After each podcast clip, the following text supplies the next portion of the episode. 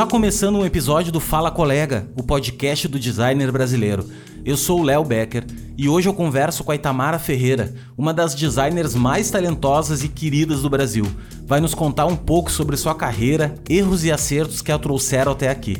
Itamara, muito obrigado por tu ter aceito participar aqui do podcast. Eu estou honrado de tê-la aqui porque tu é uma profissional incrível, uh, de um talento assim singular eu gosto de falar bastante coisa no início que é pro, pro, pra pessoa se sentir super bem, e eu acho que é verdade mesmo. Muitas vezes a gente recebe esse tipo de elogio, mas é sincero, é de coração, e, e eu acho que as pessoas que estão aqui te acompanhando e estão nos acompanhando aqui nesse, nesse podcast são também teu fã, e se não são ainda, vão ser no momento que começarem a te seguir. Eu te trouxe aqui porque, além de, obviamente, uma grande. Muitas pessoas, né? Às vezes eu abro uma caixinha de pergunta, pô, quando é que a Itamara vai ir e tal. E, e, além disso, além de, de, de, assim, atender a algumas demandas, eu tenho uma. Eu tenho muita curiosidade de, de falar contigo, assim, porque eu acompanho o teu trabalho e eu tenho duas grandes vertentes que eu gosto muito aqui no, no que eu levo para minha vida, assim, que uma delas é a multi, multidisciplinaridade. Eu acho que eu gosto de ser multidisciplinar e não que eu, eu vejo isso um pouco no teu trabalho, apesar de que atualmente, né, tu, tu vem de, de, uma maneira muito mais gráfica ilustra, de ilustração e tudo mais. E uma outra veia muito grande é a de empreendedorismo. E isso eu noto também que tu tem um, um grande ponto, apesar da palavra empreendedorismo ser uma coisa ainda ainda não, né? Já foi, né? Tá, tá meio batida, mas assim remunerar uh, aprender a remunerar o teu trabalho, né? De uma maneira, seja ela com cliente, seja ela com cartaz, seja ela com curso, se... enfim. Eu acho que esse ponto é um ponto bem legal e eu gostaria bastante de, da gente conversar sobre isso e tu expor e, e tudo mais. Uh, então, assim, eu queria só que tu te apresentasse um pouquinho, falasse um pouquinho do teu início, de como tu começou, uh, como é que o design entrou na tua vida, se tu era uma criança já desenhista desde pequena ou se enfim, conte um pouquinho aí e o microfone está contigo. Adorei a apresentação, adorei. Faz a gente ficar muito mais confortável, eu gosto. Obrigada pelo convite, adorei, adoro participar de podcast, adoro falar sobre essa conversa é, espontânea. É, mas bom, vamos lá, começar do início, né? É, eu era uma criança criativa, eu, eu acho que eu tive a sorte de saber o tempo todo desde sempre, né, que eu queria trabalhar com algo que eu pudesse me comunicar visualmente. Então, quando eu tinha, sei lá, uns seis anos, eu criei uma história, um desenho animado. Eu criei como se fosse um roteiro de um desenho animado. Inclusive, perdi isso puta vontade de chorar. Mas eu criei um roteiro, eu ilustrei, eu criei os personagens, eu criei toda a personalidade deles, então eu fazia muito isso, eu gostava de ilustrar. Na escola era a pessoa que fazia a capa dos trabalhos, eu acho que é um clássico, né? Fazia a capa dos trabalhos, fazia as maquetes, fazia os posters, fazia tudo. É, às vezes deixava de prestar atenção na aula para desenhar na capa da apostila, essas coisas. então sempre fui essa pessoa. E aí as pessoas sempre vi, sempre se referiam a mim como artista da família. Ah, né? Essa coisa, ah, o artista. E não tem ninguém na minha família, nem por parte de pai, nem por parte de mãe, que é da área de comunicação. Todo mundo é engenheiro, advogado, blá blá. E aí, é, quando eu cheguei no terceiro ano, qual que é o primeiro curso que uma pessoa que gosta de desenhar pensa em fazer? Arquitetura, isso mesmo. é sempre arquitetura e comigo não foi diferente. Eu achava que esse era o único curso que eu poderia desenhar, todo mundo falava isso, né? Ah, que basicamente é, é, matemática, né? Tecnicamente, ah, tem é? nada a ver com desenho, né? Nada a ver. Não, e depois quando você vai naquelas mostras de profissões, você fica assustadíssimo, né? Que vem a galera com os cálculos aí e fala: Meu Deus, não é isso. É, é o arquiteto, aí, assim, é isso. A gente tem a noção que a arquitetura é ah, é, é, é, só a parte visual, né? Só que não, cara. Arquitetura é matemática. Não, tem... É muito matemática. Muito, muita conta, muita geometria. E aí, é, eu, eu queria fazer a arquitetura, decidi, fui nas mostras, fui né, na área de arquitetura, e aí nos, nos 45 do segundo tempo, assim, a minha prima namorava um designer. E aí ela foi apresentar o namorado dele pra, namorado dela pra gente, e aí ele falou que fazia design, e ele começou a me mostrar um pouco do trabalho dele, eu falei, Uai, eu gostei disso aí. Aí ele mostrou um folder que eu fiz, né? O que ele, que ele fez, um folheto, e falou: não, eu, eu que compus tudo isso aqui, eu que coloquei essa tipografia, essa fonte, né? Essa cor. Eu Eu falei, gente, mas eu adoro fazer isso. Eu aprendi Photoshop com 13 anos, era o Photoshop 7 na época. Nó, cabeçuda, metia a cabeça e fazia as montagens. E aí, quando ele me falou que ele ganhava dinheiro fazendo isso, eu falei, gente, é isso que a gente quer. E aí, assim, foi no segundo semestre da, do, do ano que eu tava no terceiro ano, que eu decidi por design. Foi bem assim, no, no segundo tempo mesmo. E aí comecei a fazer design. E eu acho que eu sempre me apaixonei pela, pela área desde o primeiro contato. Desde que eu entrei na faculdade até, até hoje, né? Eu sou apaixonada por essa área real. Não, total, assim, tu sabe que que e design também tem um pouquinho do lance do desenho, né? Que as pessoas acham que fazer design é desenhar. Não, tu tem que desenhar. Cara, não tem. Não é, entendeu? Assim, tem, claro que tem cadeiras e tem, e sim, sim, eu sou um cara que não sei desenhar. Eu sou um cara que não sei, sim. assim, obviamente, obviamente que desde criança eu também tinha aptidão um pouco Cara, já fiz de tudo, assim, de desenho, grafite. Grafite é aquele a, ah, picho, né? Eu também tenho uma Sei. fase, acho que eu nunca contei isso, mas eu tinha uma fase pichadora, assim, sabe? E, e, e, fazer eh, letra e tudo mais. Mas assim, claro, se, se, eu pegar um desenho, assim, eu não sei desenhar. Ah, me dá uma maçã, vou desenhar uma maçã. Não sei fazer. Mas se eu ficar trabalhando em cima, eu consigo desenvolver, sabe? Eu consigo desenvolver. Não é uma coisa nata minha, mas eu consigo. Porém, é a gente cria um senso estético, né? Isso, a gente cria uma coisa que, um, que, que desenhar é uma coisa assim que tu pensa, nossa, Tu tem que ser o. o não, super o ilustrador. É, você não Isso. precisa ser um ilustrador para ser um designer, não mesmo. Exatamente, não tem nada a ver, assim. É uma coisa. Eu acho que para ser um designer gráfico, eu também, sabe assim, que eu me apaixonei. O bichinho me mordeu do design pelo design gráfico e por cartaz cartaz para mim. Ai, eu amo. Cara, quando eu olho cartaz para mim é isso que eu quero fazer, sabe? E nunca fiz, assim, amo. assim, sabe? Uma coisa meio. Já fiz. Faço, faço um pouco, assim, mas assim, é é quando eu vou numa mostra ou quando eu vou viajar ou quando no Brasil não tem muito essa cultura do cartaz, mas Sim. tu sabe que na Europa tem muito a cultura do cartaz impresso na rua, assim. Tem... Léo, mas até no Uruguai eu fui. No Uruguai também tem. uh, Buenos Aires também tem. É, coisa impressa, lambi-lambi, colado. E lambi-lambi, é. Uhum. Entendeu? Então. Eu acho lindo. Meus exemplos, sempre que eu vou dar aula, meus exemplos são todos em cartaz. Cartaz, design, eu design gráfico em cartaz. É. é, pra mim, design gráfico é cartaz. Exato. acho lindo. E daí, assim, e daí tu fez, daí tu te formou em. Chegou a te formar? E daí em design gráfico? Formei. Formei em design gráfico, sim. Formei em 2013. É, e aí, assim, você falou uma coisa que é muito pertinente. A gente tem, como você falou, a gente tem as cadeiras de, de, desenho, assim, mas a gente tem muitas outras cadeiras que não são de desenho, que já vai ter a ver mais com a nossa noção de percepção, semiótica, gestalt, tipografia, enfim, né? Então, eu tive muitos amigos que eram ilustradores e são excelentes designers, mas eu tive amigos que não são ilustradores e são excelentes designers do mesmo jeito, né? Então, não é sobre isso realmente. E aí, na época, eu, eu lembro que quando eu estava na faculdade, tinha uma área que eu odiava com todas as minhas forças. Eu falava, eu nunca vou trabalhar com isso, que era logotipos, obviamente. e aí a gente morde língua, a vida faz a gente morder língua. Porque eu achava extremamente complexo você conseguir pegar uma, sabe, um mundo de conceito e resumir em uma coisa com poucos traços, que precisasse ser bem resolvida, que precisasse comunicar e tudo mais. E eu falava, não, não vou trabalhar com isso nunca. E aí, no primeiro momento, eu queria ser fotógrafa. E eu foquei nessa área e trabalhei com fotografia, fotografia de evento, batizado, casamento, qualquer coisa que você pensar de fotografia, eu já fotografei. Queria, queria montar um estúdio, mas aí depois acabei descobrindo que não era isso. É, fotografia era mais uma paixão do que uma profissão. E fui trabalhar numa agência. E aí, nessa agência, eu fiquei responsável pela área de identidades visuais. E aí foi Exatamente quando eu comecei, que... né? Mas, cara, o uni... uh, vou falar Deus, tá? Mas assim, Deus uhum. não dá. Tipo, tu pediu paciência, Deus não vai te dar paciência. Ele te dará a oportunidade, oportunidade. de ser. Então, tipo, velho, ah, tu não quer trabalhar com logo? Então toma. Então agora tu vai ser, tu vai ser responsável, né?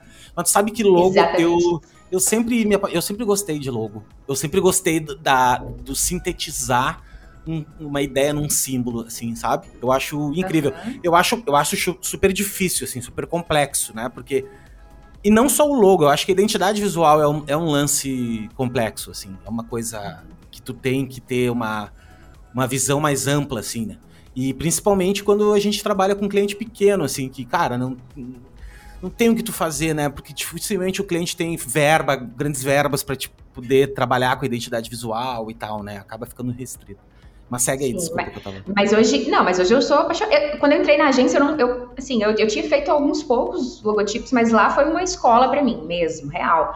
Eu Fora que a agência é sempre uma escola, né? Porque você não vai fazer um logo a cada 30 dias, você vai fazer um logo a cada 3 dias, né? E aí você vai criando uma, uma experiência absurda, você vai começando a exercitar, assim. Então, o tempo que eu fiquei lá foi um tempo de extremo aprendizado, assim. É, e, e, e tanto no processo de criação quanto no processo que eu acho muito importante, que é no lidar com o cliente. Então, como é que você vai defender isso? E eu, eu sou uma pessoa meio fominha, né? Eu era a pessoa que falava, não, eu quero estar lá na reunião, eu quero apresentar o que, que eu fiz. É, não quero só criar e dar lá para o veículo ir lá e apresentar, uhum. para o atendimento ir lá apresentar. Eu quero estar lá. Então, eu fazia questão e, e, eu queria ver a dinâmica de como isso acontecia, né? Então, eu, eu falo muito isso com as pessoas, de, de, aproveitar a oportunidade. Então, o quanto eu pude sugar nessa agência, eu suguei real. E, bom, e desde então estou trabalhando com identidade visual e sou apaixonada pela, pela área das marcas. Amo. E daí tu saiu de lá, só para nós dar uma linha do tempo, assim, tu trabalha, tu te formou Sim. em que ano? Formei em 2013. 13 mas em 2000, trabalhou lá. Em 2012 eu já estava na agência. Eu comecei lá como estágio, né? É, mas assim, antes disso, só pra gente não achar que eu às vezes a gente acha que a gente nasceu assim, né? Pluf, nasceu na agência. Sim. Antes disso, eu trabalhei com edição de vídeo na TV universitária, trabalhei na TV aqui regional com edição de vídeo também. Meu sonho era ser editora do Fantástico. Aí depois trabalhei com fotografia. trabalhei com fotografia de eventos. Aí entrei na, na. Trabalhei com diagramação de álbuns fotográficos também. Entrei na agência em 2012 e fiquei até 2015. Aí foi quando eu comecei a empreender. Tu viu só que como eu, eu não chutei, tá? Mas eu, eu não sabia é. de tudo isso. Mas o lance da multidisciplinaridade. Porque o que acontece? Ah, total. Quando tu pega um trabalho que nem o teu, por exemplo, que tu olha e tu, tu percebe que é um trabalho uh, refinado, entende? Ele é um trabalho inteligente, ele é um trabalho que tem, um, tem horas em cima. Não, não em cima do trabalho, mas tem horas em cima. Uh, tu demorou 10 mil horas para aprender o que tu hoje faz muito rápido. Então, é muito claro ver quando a pessoa ela é multidisciplinar. Porque o que, que eu sempre bato na tecla? Tu ser um bom designer é tu ter um bom repertório. E, o que, e como é que tu constrói um bom repertório? Se enfiando em tudo quanto é problema que tu pode te enfiar. Né? Tipo assim, te deram um site para fazer. Mano, vai te virar fazer um site, vai aprender, vai não sei o que, vai. Vídeo. Te vira. Ah, mas eu não quero ser. Mano, vai, tu vai usar. Tu quer fazer uma. Tudo tu usa, né? Tudo tu usa na tua vida assim, na nossa sabe, área ainda. Sabe né, que é uma área multi, tava... é uma área multi é, assim, é audiovisual e, e, e, enfim, é uma área riquíssima. Dá para trabalhar com é, qualquer coisa. É um leque, né? Tem é um, um leque. leque gigante, né? Sim. Então... Sabe que quando eu tava na, na, na, no estágio que eu, que eu fazia na TV universitária, eu trabalhava com edição de vídeo, eu fazia muitas coisas. Eu fazia frila de não sei o quê, frila de diagramação, frila de fotografia, eu fazia muita coisa. E aí eu, eu, eu não sabia o que, que eu queria fazer de fato, depois que eu me formasse. E eu tinha essa angústia, tipo, ah, eu faço um monte de coisa, mas não faço, não sou especialista. E um amigo meu mais velho, ele me deu o melhor conselho que alguém pode dar para outra pessoa. Ele falou assim, cara, pensa que você está experimentando. Você está experimentando tudo isso. Uma hora você vai focar. Você vai compreender aquilo que, te, que você é melhor, que te faz, que te move. E quando você chegar nesse ponto, você vai usar tudo isso que você aprendeu aqui para fazer aquilo melhor ainda. Cara, eu, eu super descansei depois que ele falou isso. Eu falei, ok, e hoje, Léo, quando eu pego as minhas coisas, que eu edito os meus vídeos, sabe? Que eu fotografo os meus produtos, que, que eu faço as coisas, porque eu aprendi lá atrás, eu falo, caralho, é isso. É isso. é o ser coisa... multidisciplinar. Não, e uma coisa assim, ó, tu falou lá atrás, ah, porque fotografia, não sei o que, eu vi que era um hobby. Meu, conhecimento não ocupa espaço. Então, não. Então, assim, quanto mais conhecimento tu tiver, quanto mais tu souber coisas, quanto mais habilidades tu tiver, uma coisa não exclui a outra. A primeira coisa que a gente tem que quebrar, e isso vem da nossa criação, e não só da criação, eu acho que do modelo escolar que a gente tem, que é aquele lance que tu vai indo, vai indo, chega no final tu tem que escolher uma profissão e aquela profissão tu tem que ficar até o final da vida. Aquela linha de produção da vida, uma né? linhazinha de produção que não existe mais, pelo amor não. de Deus, quebrem isso. Essa é a primeira uhum. quebra de paradigma que vocês têm que ter que a galera que tá escutando e, e, eu falo isso muito tranquilamente porque eu sou um autodidata, né? Então quem é autodidata, velho, a vida toda foi nesse clima assim, ah, eu vou aprendendo. Então assim, quanto mais coisas tu aprender, quanto mais coisas tu dominar, uh, melhor tu vai ser. Porque o que, que acontece? Tu, tu acabou de falar para mim, uh, assim, tu fala para mim, acabou de falar que esse lance de tipo, eu, eu sofri já isso. De saber várias coisas, não saber exatamente uma coisa só, né? Daí tu vê vários colegas nossos super especialistas em tal coisa, uhum. cara na multinacional tal, fazendo projetos lindos porque o cara é especialista, e tu atacando tudo que é possível, assim, né?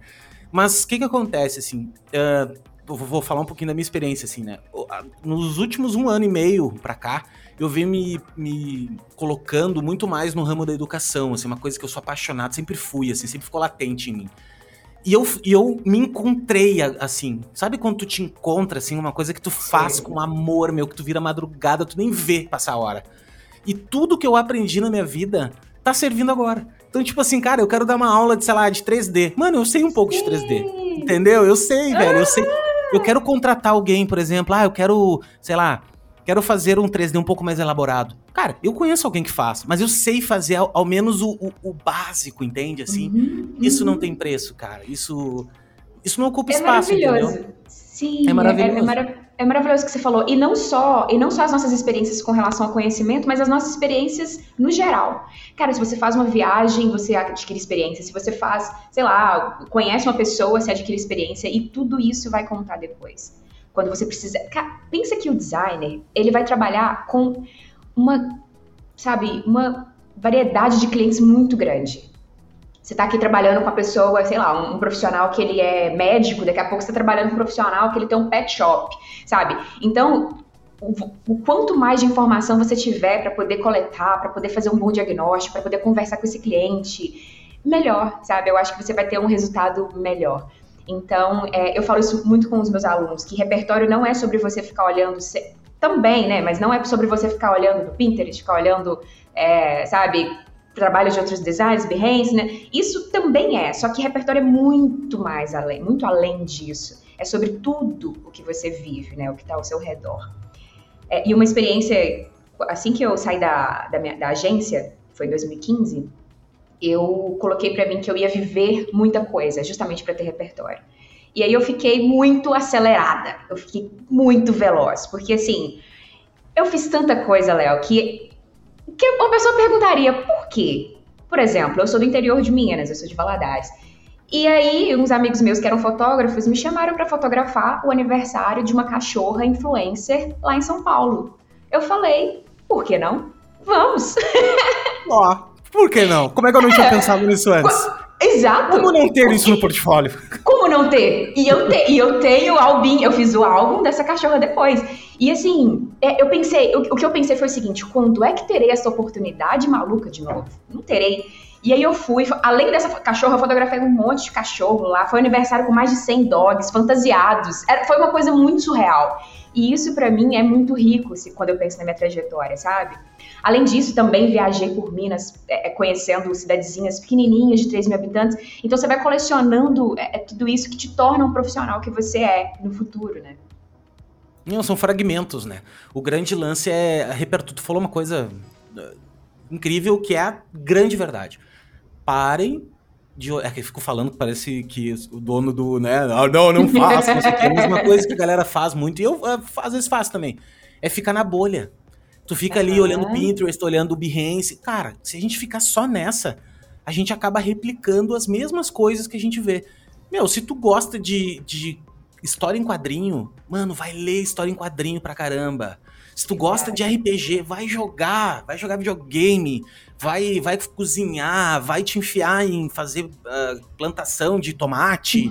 Vai, sabe assim, quanto Quanto mais coisa tu te expor, melhor tu vai ficar. E, e é o seguinte, ó, designer é uma profissão, uma das, uma das coisas que eu me apaixonei pela profissão, assim, é pela é pelo poder não precisar viver sempre a mesma coisa. Então, por Ai, exemplo, sim. tu vai lá e pega um cliente de cara é plantador de soja, do agronegócio. Cara, tu tem que estudar um pouco sobre, sobre soja. Então tu vai estudar, tu vai saber um pouco, um pouco, um pouco do, do negócio do cliente. Daqui a pouco tu pega um cliente que o cara é de, de culinária. Pum, tu vai estudar um pouquinho a história da, da pizza da Itália, não sei do que. Tudo aquilo vai te dando pessoas interessantes, entendeu? Assim, são, tu, tu começa a te tornar uma pessoa interessante. Sim. E isso sempre me chamou atenção, sabe? Assim, de uhum. Uh, o lado intelectual é uma coisa que eu, que eu que me chama, que, que, me, que me atrai, assim, sabe? E é por isso que eu acho que o lado da educação sempre me atraiu, apesar de eu ser contra a educação normal, assim, essa coisa cartesiana. Formal. É. Mas eu acho, é formal, mas eu acho que o aprender, o, o, conhecimento, ele é poderoso, entende? Ele é a única coisa que te tira, tira qualquer pessoa de qualquer situação, entendeu? Assim, não tem outra coisa que tire uma pessoa de uma situação, né? É, é o conhecimento, é tu, é tu aprender, é tu saber e tal. E o é design, poder, né, eu acho que te dá esse poder, né? Te dá essa possibilidade de poder trabalhar com mais coisas, né? Total, e eu me identifiquei muito com isso que você falou, né? De você ter se descoberto na, na, na educação. Porque eu também tenho essa, essa coisa. Sim, total. É, é, total, assim, e tipo, fica, fica parecendo que tu tá fazendo aquilo por, pelo curso, pelo, ah, não, quero fazer um curso para ganhar dinheiro com curso. Gente, olha só, dá uma trabalheira de uma maneira, assim, claro que óbvio. Existem, é, eu acho que existe uma diferença. Existe a pessoa que é o, o posso dizer, o infoprodutor e tem o uhum. professor. Um, um deles só ganha dinheiro. Não é o professor, Sim. dica. Até porque o professor fica dando mais conteúdo de graça do que. Exatamente! Cara, eu tô até hoje para lançar um curso, que agora. Eu, vou, eu, tenho um curso de precificação agora. E uhum. eu achei uma demanda bem interessante, assim, uma coisa que as pessoas, nossos colegas, têm dificuldade, então eu encontrei um jeito de fazer bem direitinho, assim. E. Só que assim, cara, eu tô a, vai fazer um ano e meio, já tem 600 posts de conteúdo e tal, que, que são gratuitos, cara. Gratuitos. Eu gravo e eu dou aula segunda-feira de graça e eu faço podcast eu, de graça, cara. Então, assim, pô, torçam pra mim ganhar um dinheirinho com isso, entendeu? Porque, cara. Ai, é, você é, vai. É eu acho que mais do que isso. É, eu acho que mais do que isso. Eu acho que você vai transformar a vida das pessoas. Eu pois acho é, que então, essa exato. É uma recompensa. E Tamara, eu vou te falar uma coisa assim que eu. Por que, que vibrou meu coração tanto assim? Eu sempre vim. Eu sempre fui um cara ambicioso, sempre gostei de ganhar dinheiro e tudo mais, sempre ganhei super bem como designer, por atacar tudo, por fazer site, marca, o que me manda eu faço, né? E. Só que eu nunca. Eu nunca. Nunca senti que eu fazia uma diferença para alguém, assim. Porque assim, beleza, ah, tu vai ali e faz um, uma marca, tá legal, o cliente gostou, eu acho que eu acho que é o impacto e tal. Mas de verdade, no fundo, nunca, eu nunca senti que aquilo ali iria fazer uma diferença, sabe? Assim, de verdade. Agora é a primeira vez na vida que eu sinto que realmente é uma diferença. Sabe assim, que realmente assim, a pessoa me manda uma mensagem dizendo assim: Nossa, Léo, pô, demais, obrigado por tu me dar essa dica e tal. Meu, aquilo ali, velho, uh, muda, muda meu, meu, meu dia, entendeu? Porque realmente, se tu parar pra pensar, uma, a minha voz foi lá atravessou o Brasil, sei lá onde o cara ouviu aquilo e aquilo mudou a vida do cara. Assim como a tua voz atravessou também. Então isso para mim é, é, é, mágico, sabe assim, é mágico. É Obviamente que a gente tem que pagar boleto, tem que dar um jeito. Então a gente se esforça para gente... é, a gente se esforça para, cara, vamos, vamos, vamos fazer um mas troço. eu não sei você, assim, mas eu, eu, eu, eu, eu gosto de eu gosto de enxergar isso que você falou, eu gosto de enxergar uma motivação a mais, um propósito a mais nas coisas. Eu sou uma pessoa muito movida por prazer, sabe assim? eu não sei se isso é um problema ou não, mas eu sou muito movida por prazer. Eu, eu, eu, eu gosto de gostar de fazer as coisas. E, e, compartilhar conhecimento é uma coisa que eu gosto muito de fazer, né? Se a gente, se a gente puder ganhar dinheiro com isso, que ótimo, que a gente valoriza todo esse nosso conhecimento, né? Inclusive, pessoas é, é valorizem isso também, né? a gente estuda para compartilhar isso, né? É, mas eu acho incrível, eu acho incrível, Léo, a área da educação. Eu acho maravilhoso você poder ser uma ferramenta que pode, que possa não dar o conhecimento àquela pessoa, porque o conhecimento não é seu, né? Mas de alguma forma jogar uma lanterna no caminho, sabe, para mostrar por onde, quais as possibilidades, por onde ela pode seguir. Eu acho que para mim a, a minha maior, assim, recompensa emocional é poder pegar tudo isso que eu vivi e compartilhar com os meus alunos, sabe? Ou com seguidores, enfim, com as pessoas. Eu acho que é fazer valer, de certa forma, né? Não, totalmente. E assim, é uma sementinha. Sabe que é uma sementinha, às vezes, às vezes uh, a gente que tenta passar adiante conhecimento, pra ti é tão óbvio uma coisa, né? Daí tu pensa assim, mas o que é pra ti é óbvio. Pra uma Sim. outra pessoa não é. Não então, assim, é. às vezes tu vai lá e diz assim pra pessoa: olha só, cara, se tu apertar Ctrl A, acontece tal coisa. A pessoa, meu, eu não sabia disso. E, cara, isso é. Sabe assim? É, é, um, é um. No início eu tive um pouco de dificuldade, assim, porque eu pensava. Tudo já tem, né? Tudo já existe. Tudo alguém já criou. Porém, uma coisa, o Felipe Tito. Uh, eu gosto muito do Felipe Tito. Assim, eu acho ele um cara. Uh, não sei se tu conhece, mas é um cara que. que uh, uma influência, não, um ator, na real, e tal. E ele eu tem uma. É. é, eu gosto muito dele, assim. Eu acho ele um cara uhum. verdadeiro, assim. E ele fala uma coisa que é muito real e eu tenho. Hoje eu entendo por quê, assim, de verdade. Que é ele fala o seguinte, ó, cara, que ele não tem concorrência. E eu não acho que tu tenha concorrência, eu não acho que eu tenho, eu acho que ninguém tem concorrência. Por quê? Porque a gente não faz. Ninguém faz o que a gente faz do jeito que a gente faz. Ninguém faz. Tipo assim, eu vou ensinar Gestalt do meu jeito. Claro que eu acho que o, o, o conteúdo é o mesmo, né? O conteúdo Gestalt é o mesmo. Porém, tu vai ensinar com a com o teu jeito, com os teus traços, com, com a tua bagagem. Eu vou ensinar com meus traços, com a minha voz, com a minha bagagem. E é isso que é a diferença. E é por isso que tem mercado para todo mundo, que é, que é a grande questão da, da do, do mindset da abundância. Tem mercado para todo mundo, para tudo. É só tu abrir a cabeça para isso.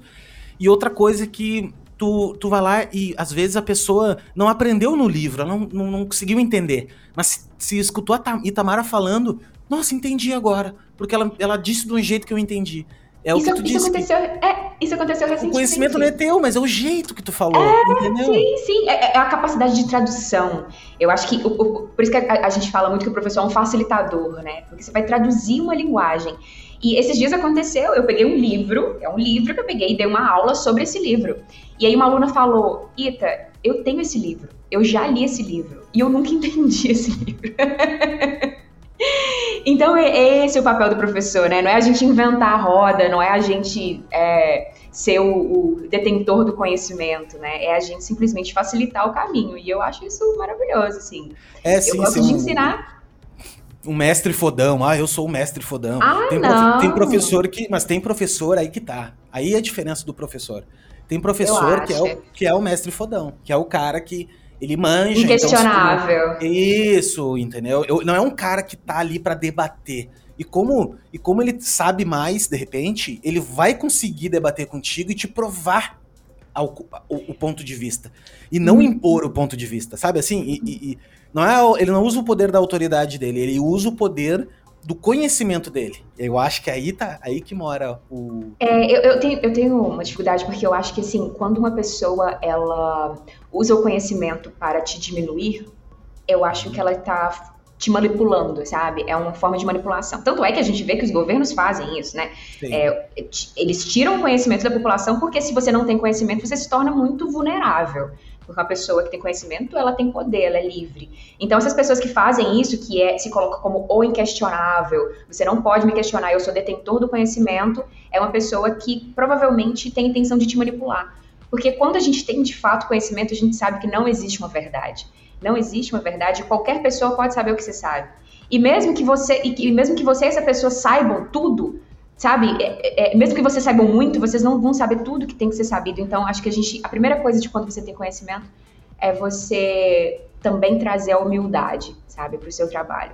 Eu acho que esse é o maior dos conhecimentos, sabe? Eu, eu só sei que nada sei, né? Na verdade, é grande é isso, assim.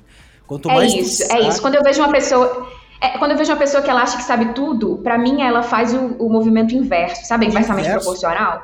Isso. Totalmente. Pessoas que têm conhecimento se... são humildes. É. Quando uma pessoa acha que sabe muito, para mim ali ela já tropeçou. Ela tropeçou, assim. Ela, ela. Cara, tu não entendeu nada, eu acho, então. Sabe? Tu não entendeu. Isso, assim. você não entendeu nada. É, tu não Exatamente. Entendeu. Tu decorou uma parte da coisa ali. E tu, de... e tu quis aprisionar uma coisa que é um fluxo um fluxo, um fluxo contínuo. O conhecimento ele é um fluxo contínuo que ele se transforma, ele se muta, e tu quis, na tua arrogância, condensar ele num pedaço e achar que então tá, mas eu não tô aqui pra te explicar, porque tu não vai entender. Então, velho, segue aí, tá tudo certo. Sim. E, e vamos junto. Tem uma frase que o Mário Sérgio Cortella fala, que eu acho maravilhosa, que ele fala assim, que uma pessoa que acha que sabe, ela perde a oportunidade de saber de verdade. É isso aí. É, né? é, o resumo. É o resumo. É tipo, exatamente. Bom, papos filosóficos, filosóficos à parte, que eu adoro.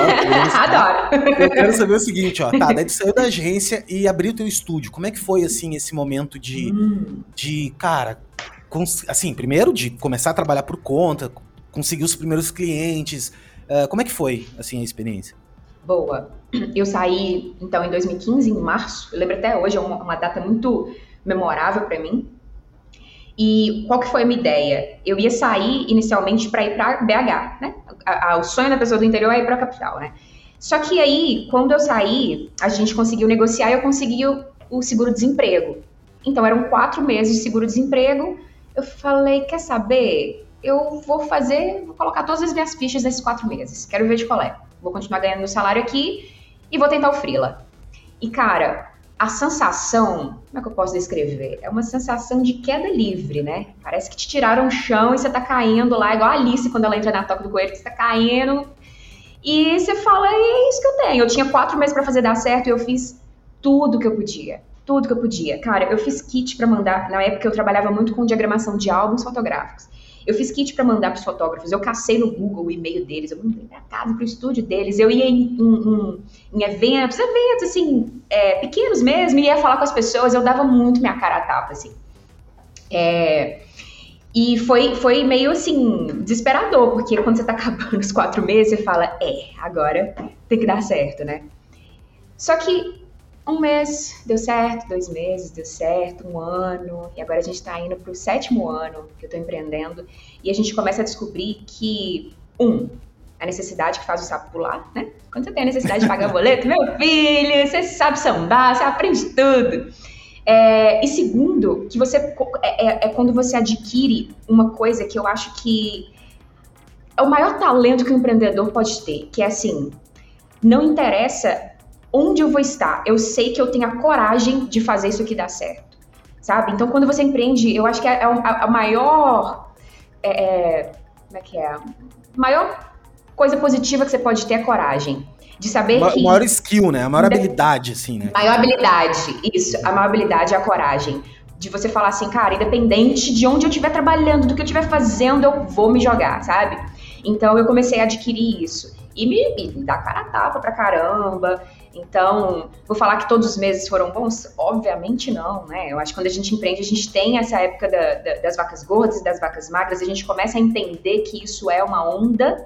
Isso também é uma boa dica para a gente não desesperar. Tem momentos que você vai lá embaixo, mas tem momentos que você vai lá em cima, então é importante a gente fazer as reservas. E com o passar do tempo, a gente vai conseguindo ter um, um equilíbrio com isso, né?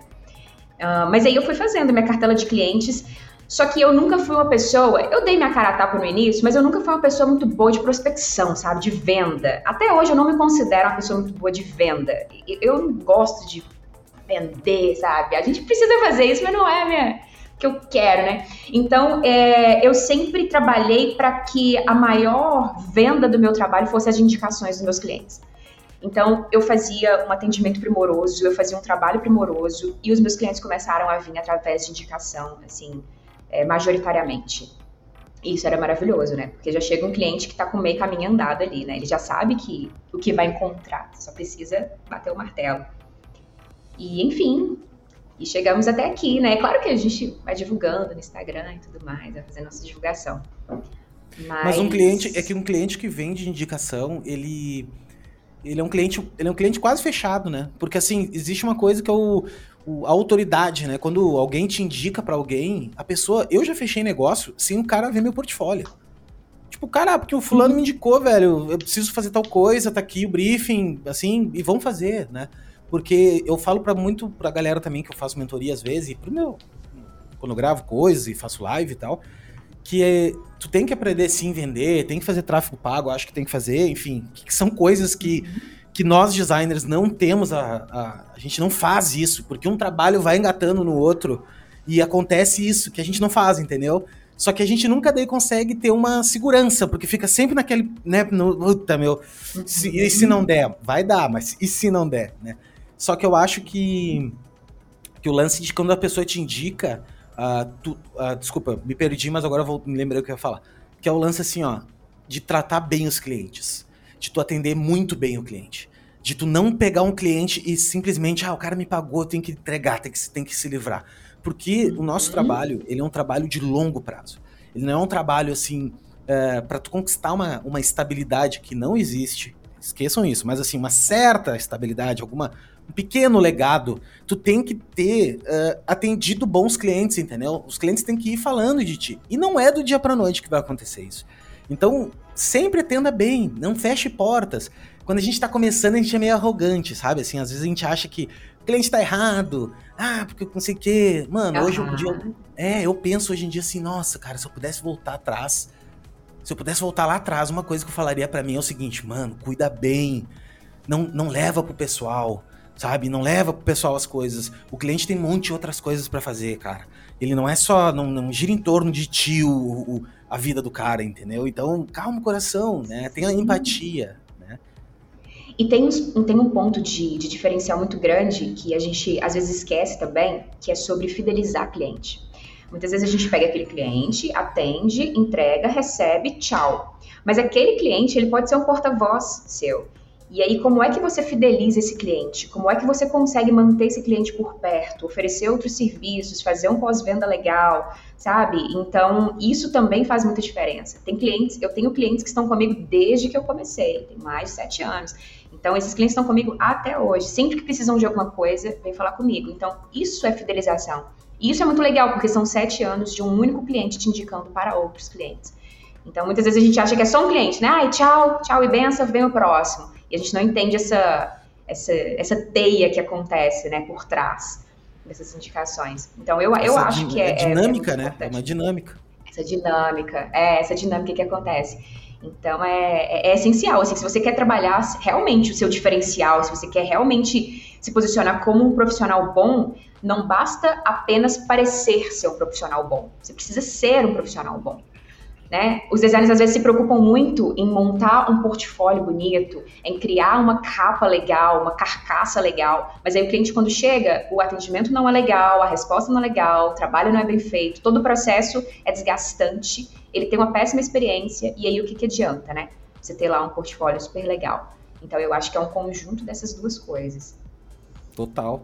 E me diz uma coisa, Tamara, agora falando um pouco de design, assim, uh, tu tem um, um um estilo de design muito muito teu, assim, eu acho, sabe? Assim, eu acho que tu conseguiu adquirir, apesar de nós designers não temos o, cer o certo não, né? Não existe certo, mas assim, normalmente a gente acaba não tendo um estilo próprio, porque cada projeto, né, a gente acaba desenvolvendo um, um estilo, determinado projeto e tal, mas tu conseguiu imprimir um, um estilo particular teu, né?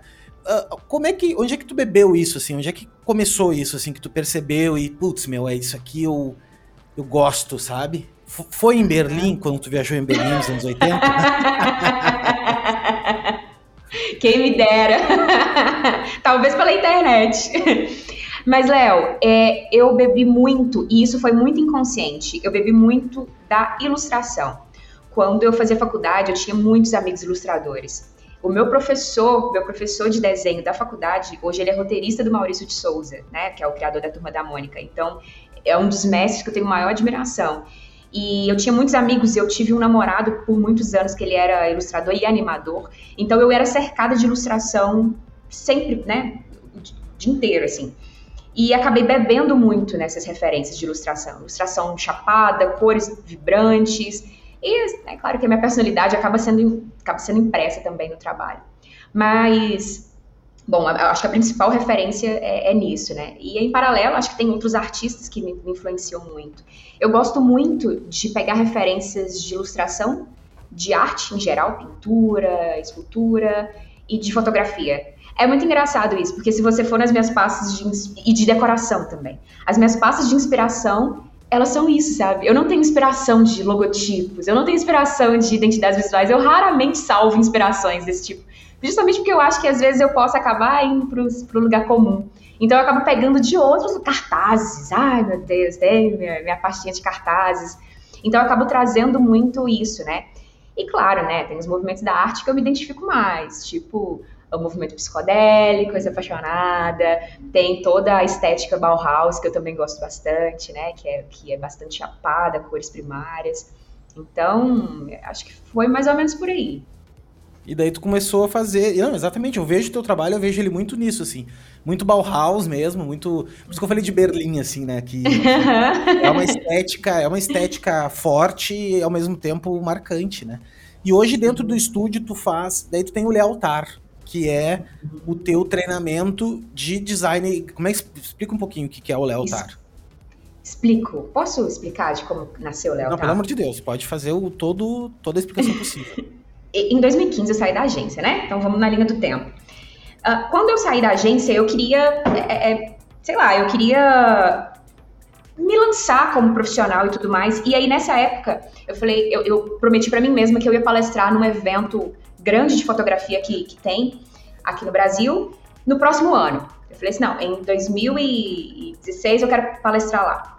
Mas quando foi no final de 2015, esse evento me chamou para dar um curso online. Eles têm uma, uma, eles tinham um canal online. E esse curso ele era online gratuito, ao vivo, para o Brasil inteiro. E me perguntaram sobre o que eu queria falar. E eu falei, cara, eu quero muito falar sobre design. Porque eu produzi alguns conteúdos no Facebook, na época, em alguns grupos, falando para os fotógrafos sobre design, como eles poderiam aplicar design na fotografia, nos álbuns. E aí acabei indo para esse curso, dei esse curso online e me saí muito bem, assim. Era um curso ao vivo online e, e, e foi muito bom. Eu, eu, falei, gente, eu tirei de letra. E as pessoas gostaram, me perguntaram se eu, se eu fazia aquilo. Eu falei, não, porém gostei. E, e falei, uai, quem sabe a gente não pode criar um, um workshop? E depois acabei criando um workshop, era presencial. E o Leotar foi tomando essa forma, né? Eu ia para cidades, fui para BH, fui para o Sul, fui para São Paulo, sempre com esse conteúdo presencial. E aí, o ano passado, 2020, a gente lançou ele online. E desde então, ele é o meu projeto, assim, do coração, sabe? Eu acho que, que nem você, eu acho que eu me descobri muito na, na área da educação. Real, assim, de, de ver o quanto isso transforma, né? O quanto você compartilhar conhecimento transforma. Um, mas assim, eu acho que teve muitas histórias com lealtar é, presencial para a gente chegar até o ponto que a gente está hoje, né? Já passei muitos perrengues, muitas coisas, muitas tretas, mas hoje ele assume um formato de curso presencial, não só de curso presencial, mas de portal, onde a gente compartilha conteúdos na newsletter, no blog, é, enfim, temos materiais gratuitos. A gente quer realmente é, ser um lugar que abraça os designers, sabe? Por todas essas vertentes. Não, total. E tu sabe uma coisa que eu sempre falo, que é que o jeito melhor de aprender é ensinando. Então, eu quando comecei a produzir conteúdo e ensinar, cara, eu dei um salto na minha carreira. Porque eu tive, eu tive que começar a ler as coisas que eu não lia. Então, ah, sei lá, vou falar sobre semiótica. Como é que eu vou condensar um conteúdo? né? E daí tu começa a ler, ler, ler, vai atrás, ver filme, faz, faz. Ah, então tá, então eu consegui entender para poder explicar, né? Eu acho Isso que é não te empolga? Isso não, não te empolga? Tá louco, é uma cachaça. É, é, é uma cachaça, entendeu? Eu não bebo mais, mas, oh, tipo, cara, é uma, é uma, é uma coisa assim que eu fico. Juro, tanto é que tu sabe disso, Sim. que se tu não gostasse, uh, tu não estaria fazendo mais. Porque dá muito trabalho. Dá entende? muito trabalho. Dá Sim. muito trabalho. Uhum. Dá muito trabalho. Assim, é uma uhum. trabalheira. E até porque tu eu acho que se tu vive só disso, é um pouco menos, um pouquinho menos de trabalho, dá ainda trabalho. Mas quando ainda tu tem. Que eu acho uma coisa legal que a gente faz é que a gente trabalha na área e Sim. tem a parte de educação. Porque eu também acho uma coisa assim que, cara, tudo bem, tu virou, trabalhou 20 anos na área, agora largou tudo e virou professor. Tá, meu, mas tu não tá mais operando, então, no mercado. Uhum. E, o, e, o, mercado, cara, cada um ano, dois anos, ele muda, né? Ele, ele, ele mexe algumas coisas. Então é importante tu tá no mercado porque ali tu tá bebendo das fontes que estão acontecendo. Então eu acho importante, eu acho legal isso também, assim, né? De, de... E eu morro de medo disso, sabe? De você é, começar a ser uma pessoa muito acadêmica, entre aspas, que só ensina a teoria, mas aquela teoria ela é inaplicável. Porque para mim não faz sentido, né? A teoria ela só faz sentido se você consegue aplicá-la na prática. Teoria por teoria né, vai virar um conto. Então, desde que eu comecei, desde que eu comecei com o curso, a minha ideia era pegar a teoria e mostrar para as pessoas como ela funciona aplicada na prática, como que você vai é, tornar o seu design melhor através desse desse conceito. E, e também com a linguagem simples, né, Léo? Eu acho que essa é a maior vantagem do nosso ensino informal. É quando a gente pode criar a nossa própria linguagem. Você não tem lá todo um script para poder seguir, né? Então você pode criar a forma como você ensina, a sua própria didática, que os seus alunos vão se identificar com como você fala. Então isso sempre foi um, um, um pilar muito grande para mim, levar conhecimento de forma simples, com linguagem simples, com linguagem didática para que qualquer pessoa pudesse aprender, não só designers. Eu acho que quando a gente faz esse papel de educadores na, na, na no nossa comunidade, a gente consegue alcançar, inclusive, o nosso público final. Quantas pessoas, eu imagino que você também tenha, quantas pessoas já chegaram até mim que não são designers, que são advogados, são enfermeiros, são, sei lá, arquitetos, e falaram, Ita, eu até hoje eu não entendia o que era muito bem o design. E qual é a consequência disso, gente? É a pessoa que não valoriza. Se ela não compreende o que é o design, ela acaba não valorizando, ela não paga o preço justo, ela acha que não precisa contratar. E quando essa pessoa entende que teve um ser pensante, que pensou em toda, toda aquela estratégia para até chegar lá na, na expressão final do trabalho, ela fala: Ah, tá. Então design é importante, por isso eu vou valorizar. Então isso acontece muito, né, com as pessoas que, que seguem assim, e que, que, seguem a gente de um modo geral. Totalmente. Isso é muito importante. Eu falo, eu falo da gente porque a gente está produzindo conteúdo, mas eu acho que cada design é uma é, um, é uma ferramenta disso. Quando você educa o seu cliente, você está contribuindo para isso, né? Não, e uma das coisas que eu falo que, não, que eu só passo adiante, porque um professor me disse que ele é o seguinte, cara tu vai passar muito mais tempo do teu, da, da tua carreira explicando o que é design e educando o que é design do que fazendo design. Porque ele é uma coisa complexa. É uma união de coisas, entendeu? Então não é uma simples, simples fala que vai resolver, né? E quanto mais pessoas souberem, quanto mais pessoas entenderem, quanto mais ficar lúcido isso na cabeça de todo mundo, mais valorizado vai ser o design. Entendeu? E você pode fazer isso com o seu cliente. E como fica não, mais fácil, tu né? deve fazer. É, é, o que é a dúvida. É. Tu deve receber muito isso também, aquela dúvida assim: ah, meu, como é que eu faço para cobrar mais pelos meus trabalhos? Uh, como é que eu faço? Primeiro de tudo, o que, que é cobrar mais? Cobrar mais é quando o preço que tu cobra ele tá maior do que, assim, tá menor do que o valor que tu gera. Então o que acontece? Tu tem que gerar muito mais valor para que o preço esteja no mínimo coerente, né? Então, assim, tá, tu quer aumentar teu preço, mas tu vai ter que aumentar teu valor, o valor percebido. Sim. E se a pessoa não percebe, ela não percebe o valor, não tem como tu aumentar o preço. Porque é preço. Isso, né? Não, preço é uma coisa muito psicológica. Totalmente Sim, psicológica. É, é totalmente. É pensa só, não, pensa só, tu pega um iPhone, tá? Cara, um uhum. iPhone, ele. O custo de um iPhone ele é, sei lá, eu vi no Gizmodo um dia desse, era, sei lá, 220 dólares. Uh, o, o, o, custo, o, custo, tá? O material, mão de obra, não sei o que, o custo dele. Ele é vendido por 999. Quem é que inventou esse número 999? Quem é que disse que é 999?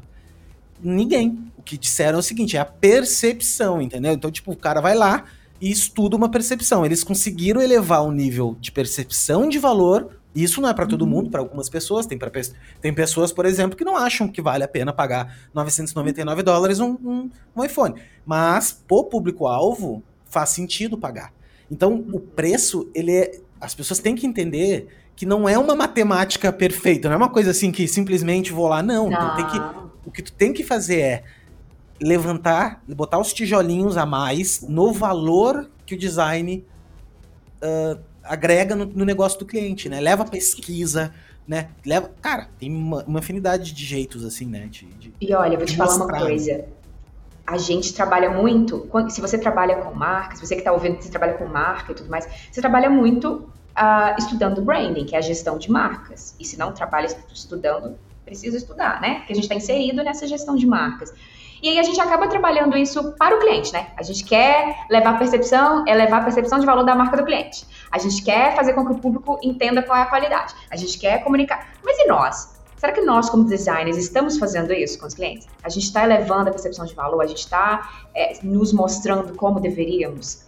Então, às vezes a gente deixa isso de lado, né? Assim, a, a nossa própria marca se você tem um estúdio, se você tem uma marca pessoal, a gente acaba deixando de lado. E eu acho importante a gente fazer todo esse trabalho, desde criar perso criar não, identificar a persona, né, do seu público-alvo, até fazer as suas definições de valores, aquilo que você acredita, qual é o seu propósito, qual é a sua missão, qual é a sua visão, que que você, como você se enxerga.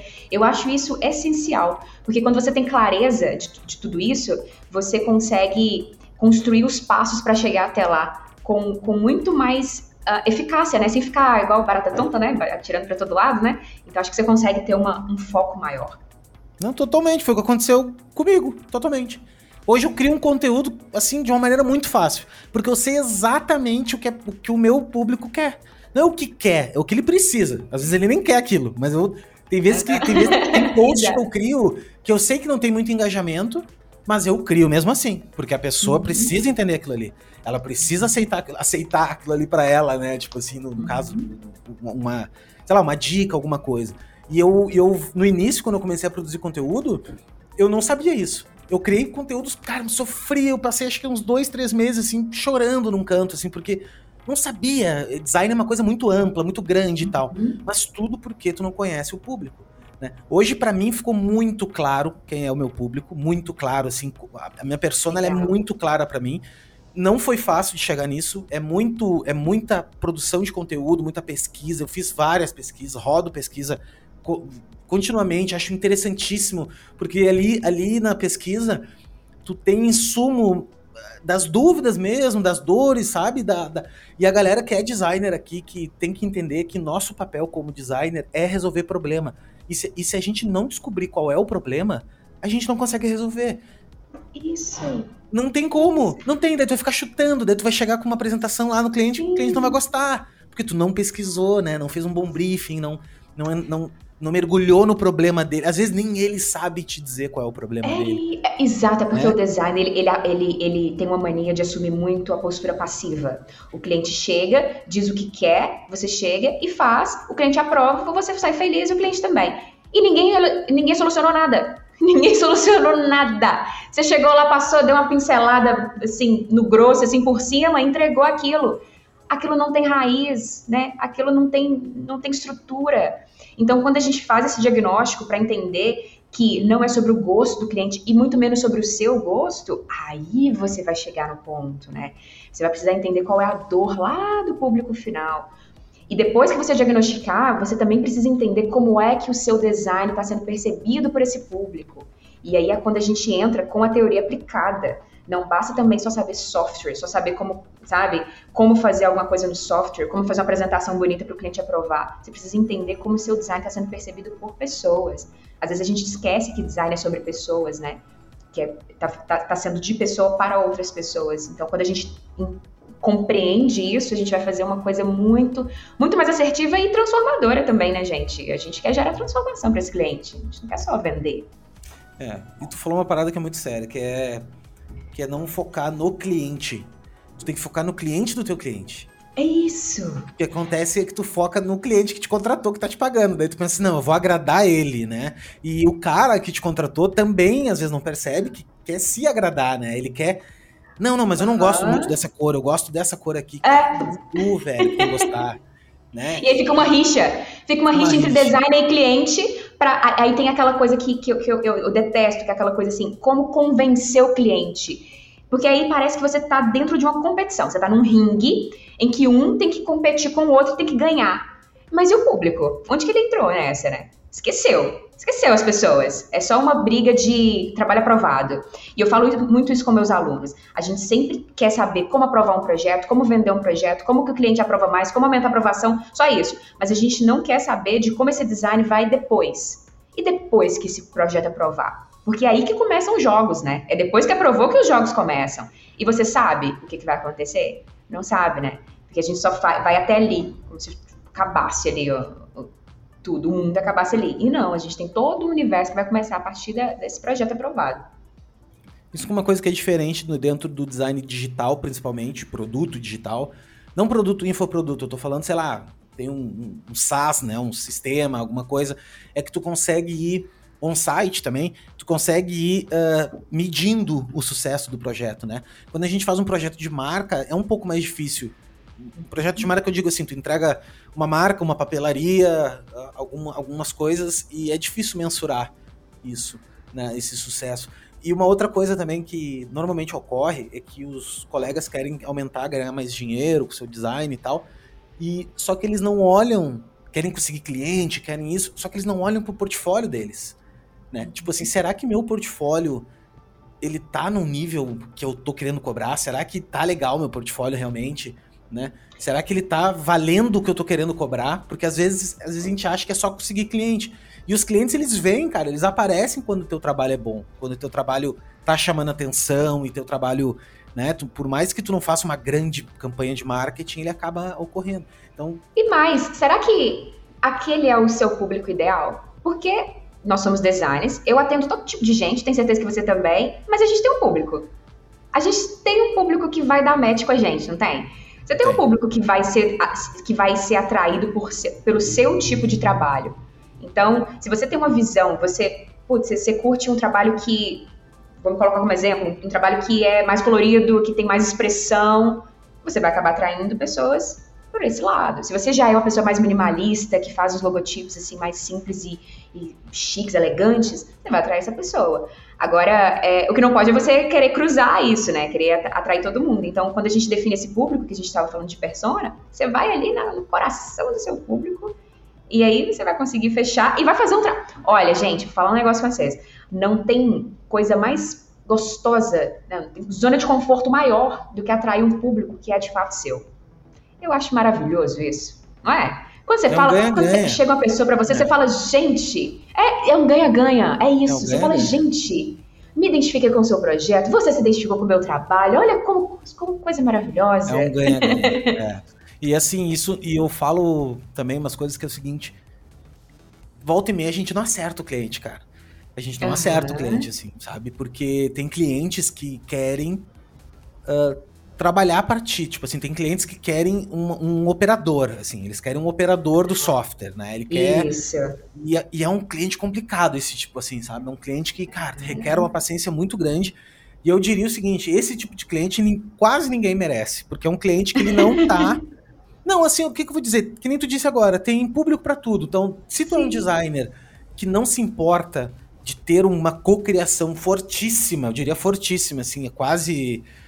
Tudo bem, eu acho que vai funcionar, vai dar tudo certo. Mas se tu é um, um, um designer que tem uma veia um pouco mais autoral, né? No tipo assim, cara, eu, eu venho trazer o meu olhar no projeto, mas claro, vai rolar uma cocriação? Claro que vai, eu acho que ninguém é intransigente mas que o cara deixe tu trabalhar, entendeu? Deixe mostrar e o cara se apaixone pelo que tu produza. Sim. E não essa coisa do tipo, tem cliente que acha que, que é bonito dizer que não, sabe? Que é bonito reprovar. Que acha que, que acha que ele é exigente dizendo que ele não vai aprovar. É bonito ser exigente. É, só que. Tem expectativas altíssimas. Isso, e eu vou, só que eu vou te contar uma coisa: 90% de, dos clientes ditos exigentes, na verdade, são clientes inseguros que eles se, uh, eles se maquiam de exigentes. Eles, tipo assim, eles precisam. Eles não sabem exatamente o que eles querem, exatamente o que. que ele, tu pode ter feito opções e tudo mais, briefing, coisa. E ele não tá certo ainda. Mas ele não tá certo porque na essência ele não sabe o que quer. E daí, meu irmão, ele vai. Tu vai penar, porque ele, tu vai te frustrar, na verdade, né? Esse é o Olha, grande. Mas acontece, né? Não vamos. Faz parte do nosso trabalho, né? Recentemente eu tive que negar um trabalho por causa disso. Porque ao, ao, longo dos anos, isso aí é uma vantagem da experiência também, né? Ao longo dos anos você vai. Não se compra em farmácia, né? Experiência não, não se compra em farmácia. Não, não dá pra roubar, não, do outro, não, irmão. Você tem que adquirir na raça. E você, com a experiência, você já, o radar fica afiado, né, Léo? Você já olha Primeiro, assim. No jeito fala... de andar, no jeito de andar, você já pega. o cara tosse, você olha, ei, vai dar pra hum, é ruim. E recentemente eu peguei um DCI que tinha expectativa muito alta e, e, e, dizia isso, né? E exigência muito alta e tudo era muito custoso. Ele só tinha um horário para reunir comigo e eu tinha que me virar para encaixar ali, sabe assim? E, e é tudo muito, sabe, né? tudo assim, parecia que ele tava me fazendo um favor. Tipo, olha, tô te fazendo um favor te contratando. E aí é uma pessoa que não é, me perguntava se eu tinha disponibilidade, como era a minha forma de trabalho. Não, ele queria ditar e eu tinha que me encaixar.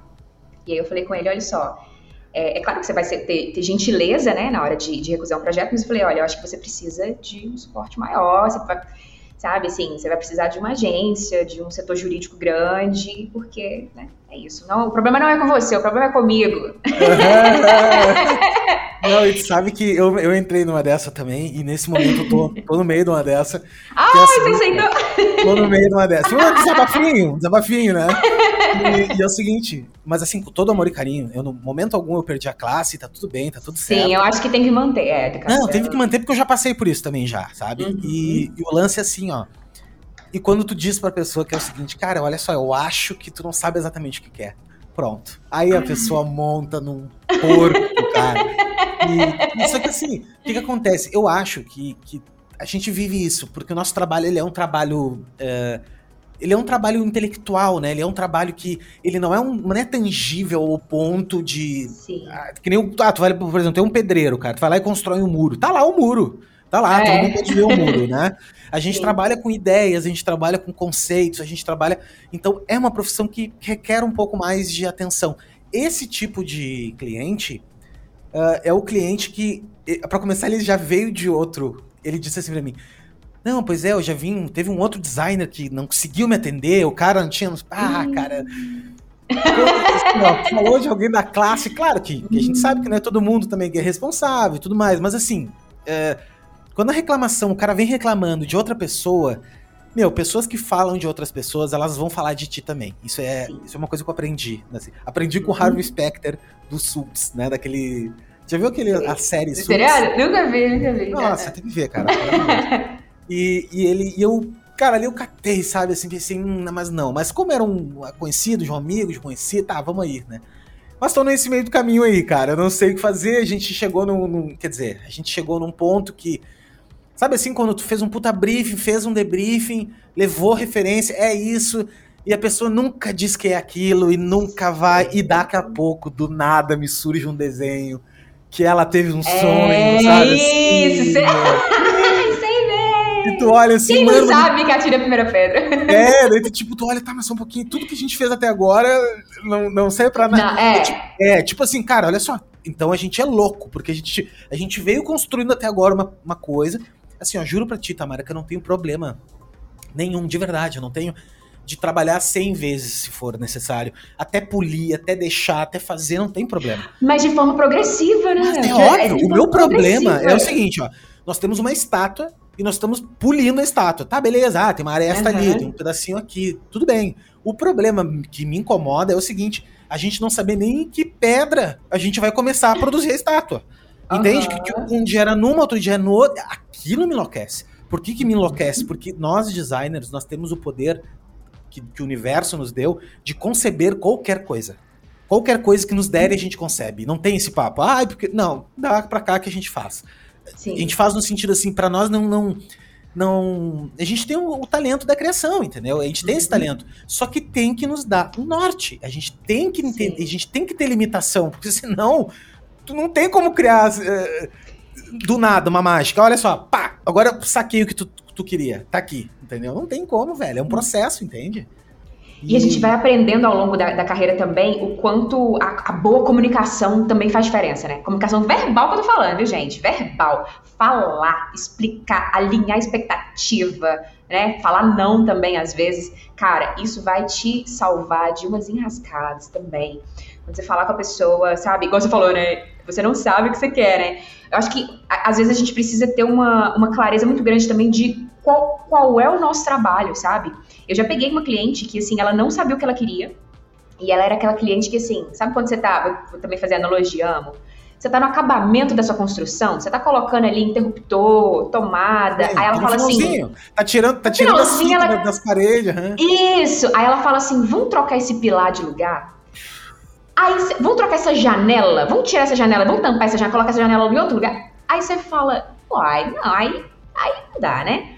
Só que aí você coloca, aí você fala, não, beleza, vou fazer uma gambiarra aqui, né? Vou colocar. Aí ela fala assim, ah, não, vamos voltar com ela pro lugar, acho que ficou melhor. Sabe é, esse cliente assim, né? E aí é ela começou a fazer. Assim, ó, é aquele que tu deu uma fonte, tu escolheu pelo projeto pra uma fonte Sans, e daí ele fala para depois, pá, mas vamos, eu, eu queria uma serifa. Aí tu vai lá e troca pra uma serifa e ele diz assim, ah, mas ficou meio advogado, né?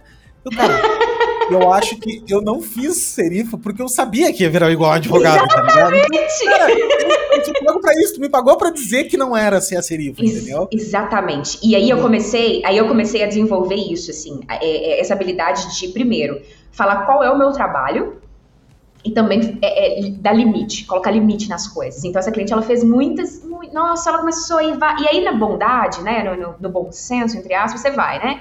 Não, tudo bem, vou fazer só isso. É, é, é, pouca coisa, é pouca coisa. Só quando você vê, passou seis meses e você tá mastigando aquele projeto ali, né?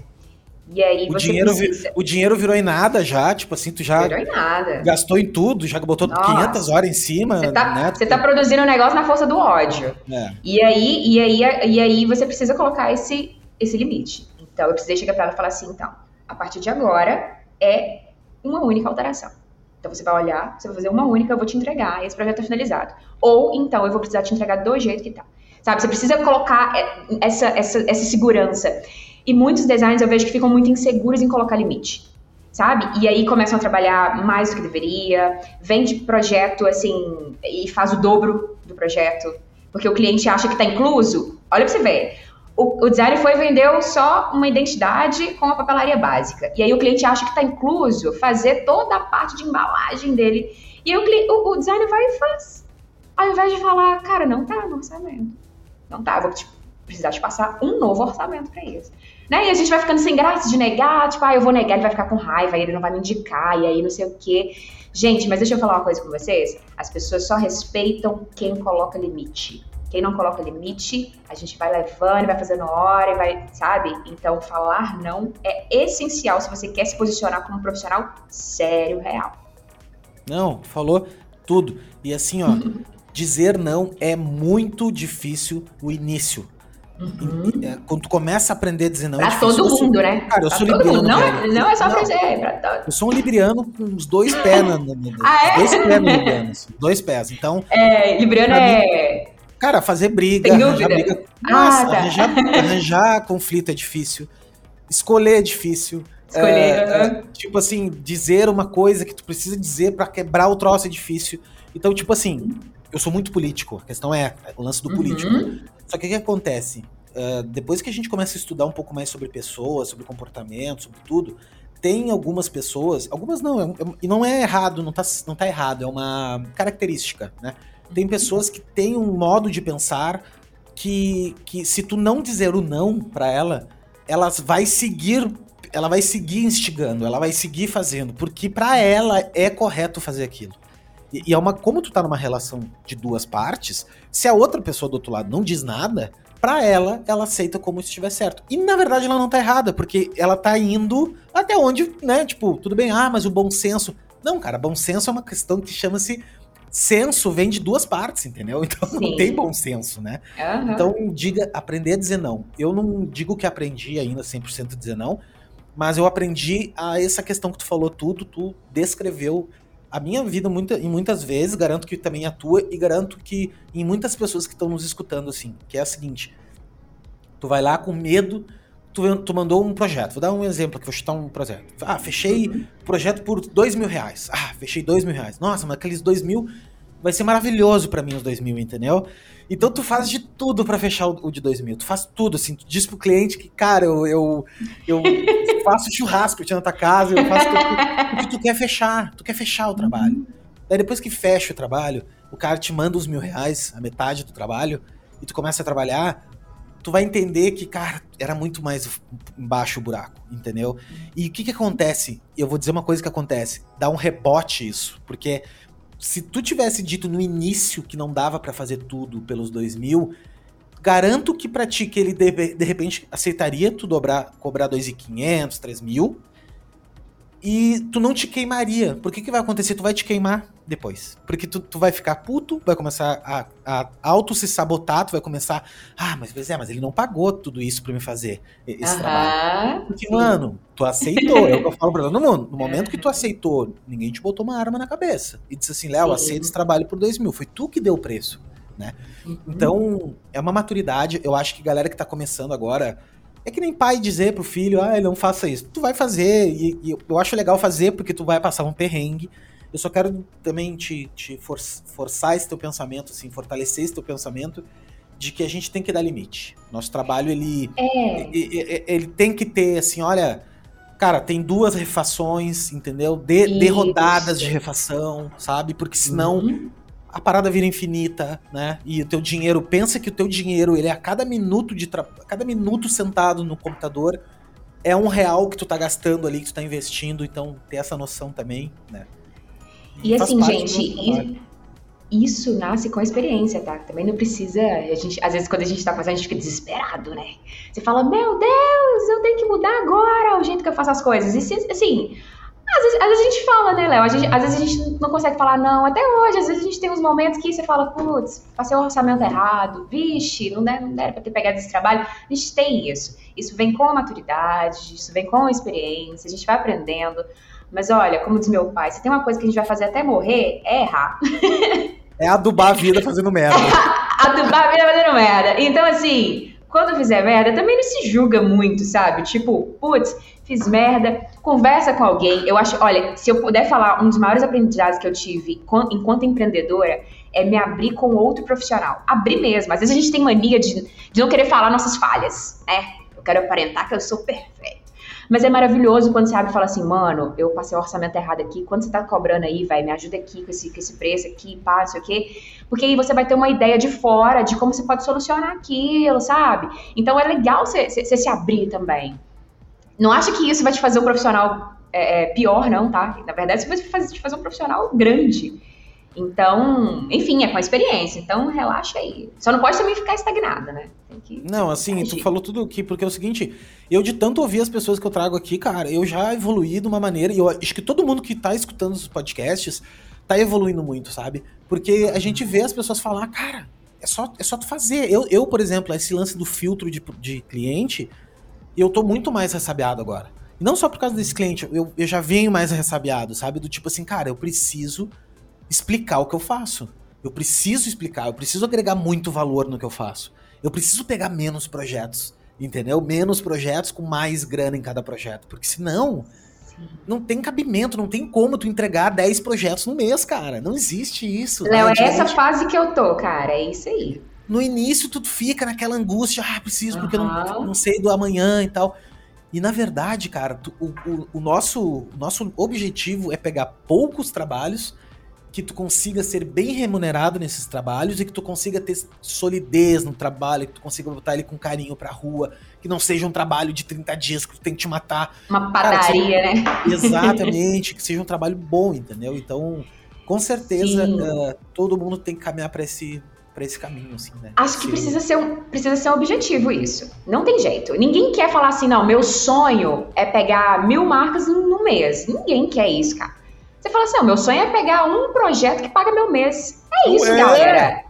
É isso. Esse então, é o então, objetivo. Fica... É, esse é o objetivo, cara. Então, quando você chega assim nesse ponto, você fala, caralho, venci na vida, sabe? E assim, leva um tempo. Eu falo Não, pra vocês, por experiência própria, leva um tempo. Cara, fechei um projeto, 50 mil num projeto. Delícia. Com quantas pessoas eu preciso? Preciso de três pessoas para fazer. Delícia. Sabe assim?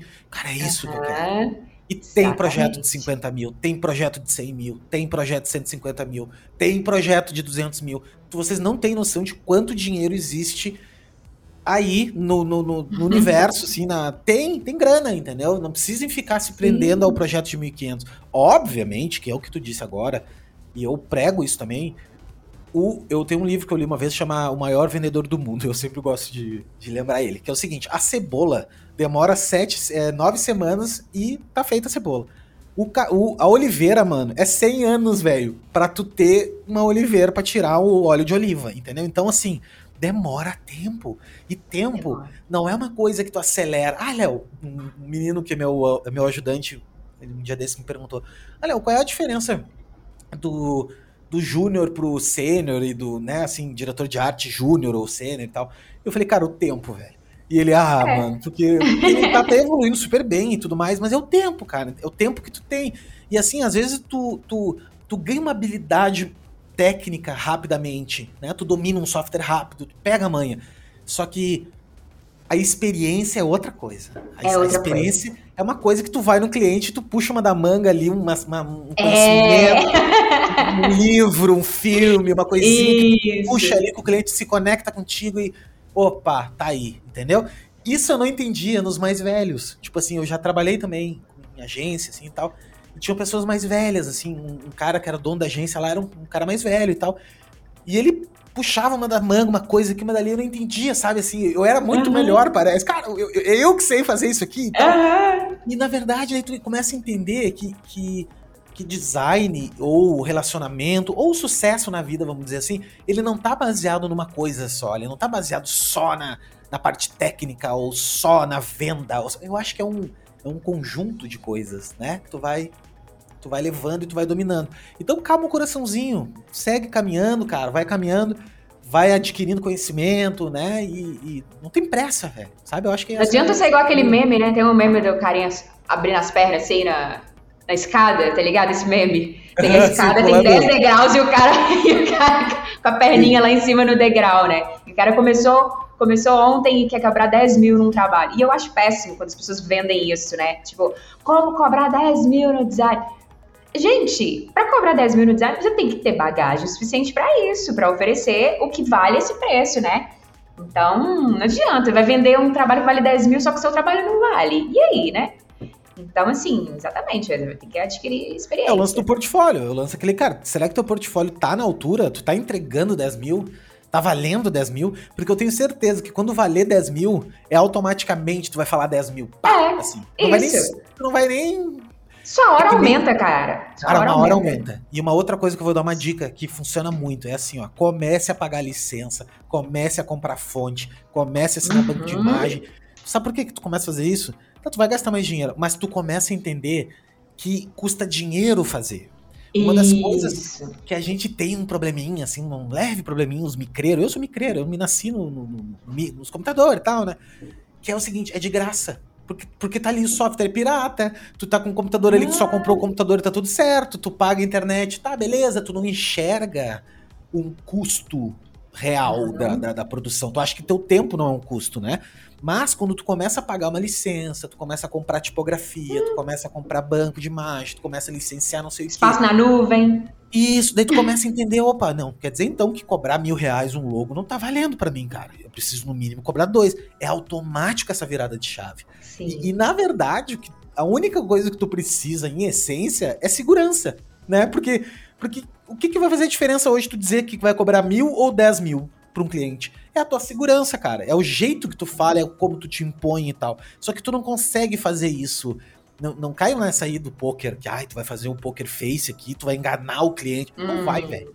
O cliente te, te, na, na tua voz, cara, na, no, no, gaguejar ele já te pega, se tu tem experiência ou não. Né? Com certeza. Então, ou, se, ou se é um papo de vendedor. E a gente é detesta é, papo de vendedor, né? A gente detesta papo de vendedor. Quando é não tem nada vendedor. ali. É, a gente, a gente não gosta. Então, assim, é, é, é, exatamente isso. E se você acha que o seu trabalho vale esse preço e você tá nessa transição, porque tem muita gente assim também, né? Ah, sabe que o trabalho vale mais, mas tem uma insegurança de aumentar o preço. Porque acha que o cliente vai negar, não vai trazer outros, eles não sabem o valor, né?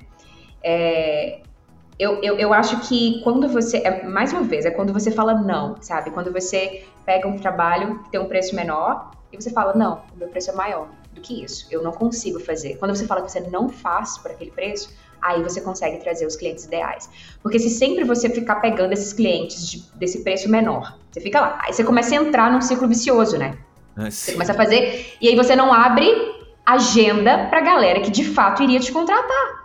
Você começa a passar, ou então o preço com desconto. É o preço com desconto. Custa 2 mil, mas eu te dou 800 de desconto. Então não custa, né? Aí dá desconto, dá desconto pra todo mundo. E aí, uai, mas aí não deu, né? E aí teve uma coisa, desconto cara. é esse, cara? Tu descontou é... do quê? Da onde é que tu tirou, cara? Tu vende... 800, é. Tem, já viu um desconto assim? Não, quando é a pessoa me fala que, que, o desconto é alto demais, eu falo, ah, é porque não... colocou o preço do choro, tá ligado? O preço do choro, quando você acrescenta o preço do choro. E aí, assim, se você, aí você acaba criando um ciclo vicioso. Você só vai fazer esse preço. Então, para mudar, para fazer a transição do preço, precisa colocar e precisa bater o pé no chão. Porque senão você nunca vai mudar, cara. Nunca vai. É bater o preço, com todo respeito, com curamão? Sim, com curamão, né? Mas quando você coloca limite, é que você vai atrair o seu público ideal. Você vai ter agenda, você vai, enfim, vai se sentir seguro para isso. Gente, por experiência própria, falando. Não, e é total. E aquele lance assim, ó. Não.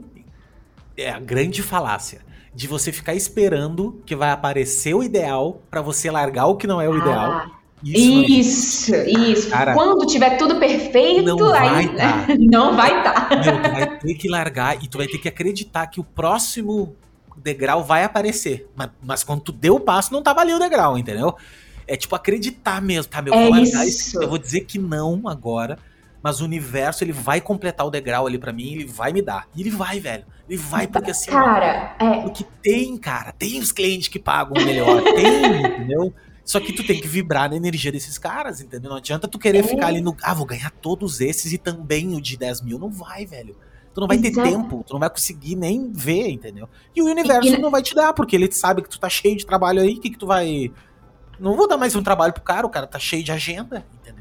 É, tem, tem isso. Acho que são três coisas que são importantes nessa vida do, do, empreendedor. Primeiro, é essa daí. Você tem que colocar o preço, bater o pé e aí você atrair esse, esse cliente. É, segundo, é o que você falou, é dar o passo e esperar o caminho abrir. Porque se você ficar parado esperando o caminho abrir, ele não vai. Eu falo isso com todas minhas amigas, meus amigos empreendedores. A gente anda para o caminho se criar na nossa frente. Você sentado, nada cria na sua frente. É isso, é movimento. Empreender é movimento. Ser frila é movimento. Tem que fazer movimento. Terceira coisa também, é, não acha que você só vai tirar férias quando a agenda esvaziar também, tá?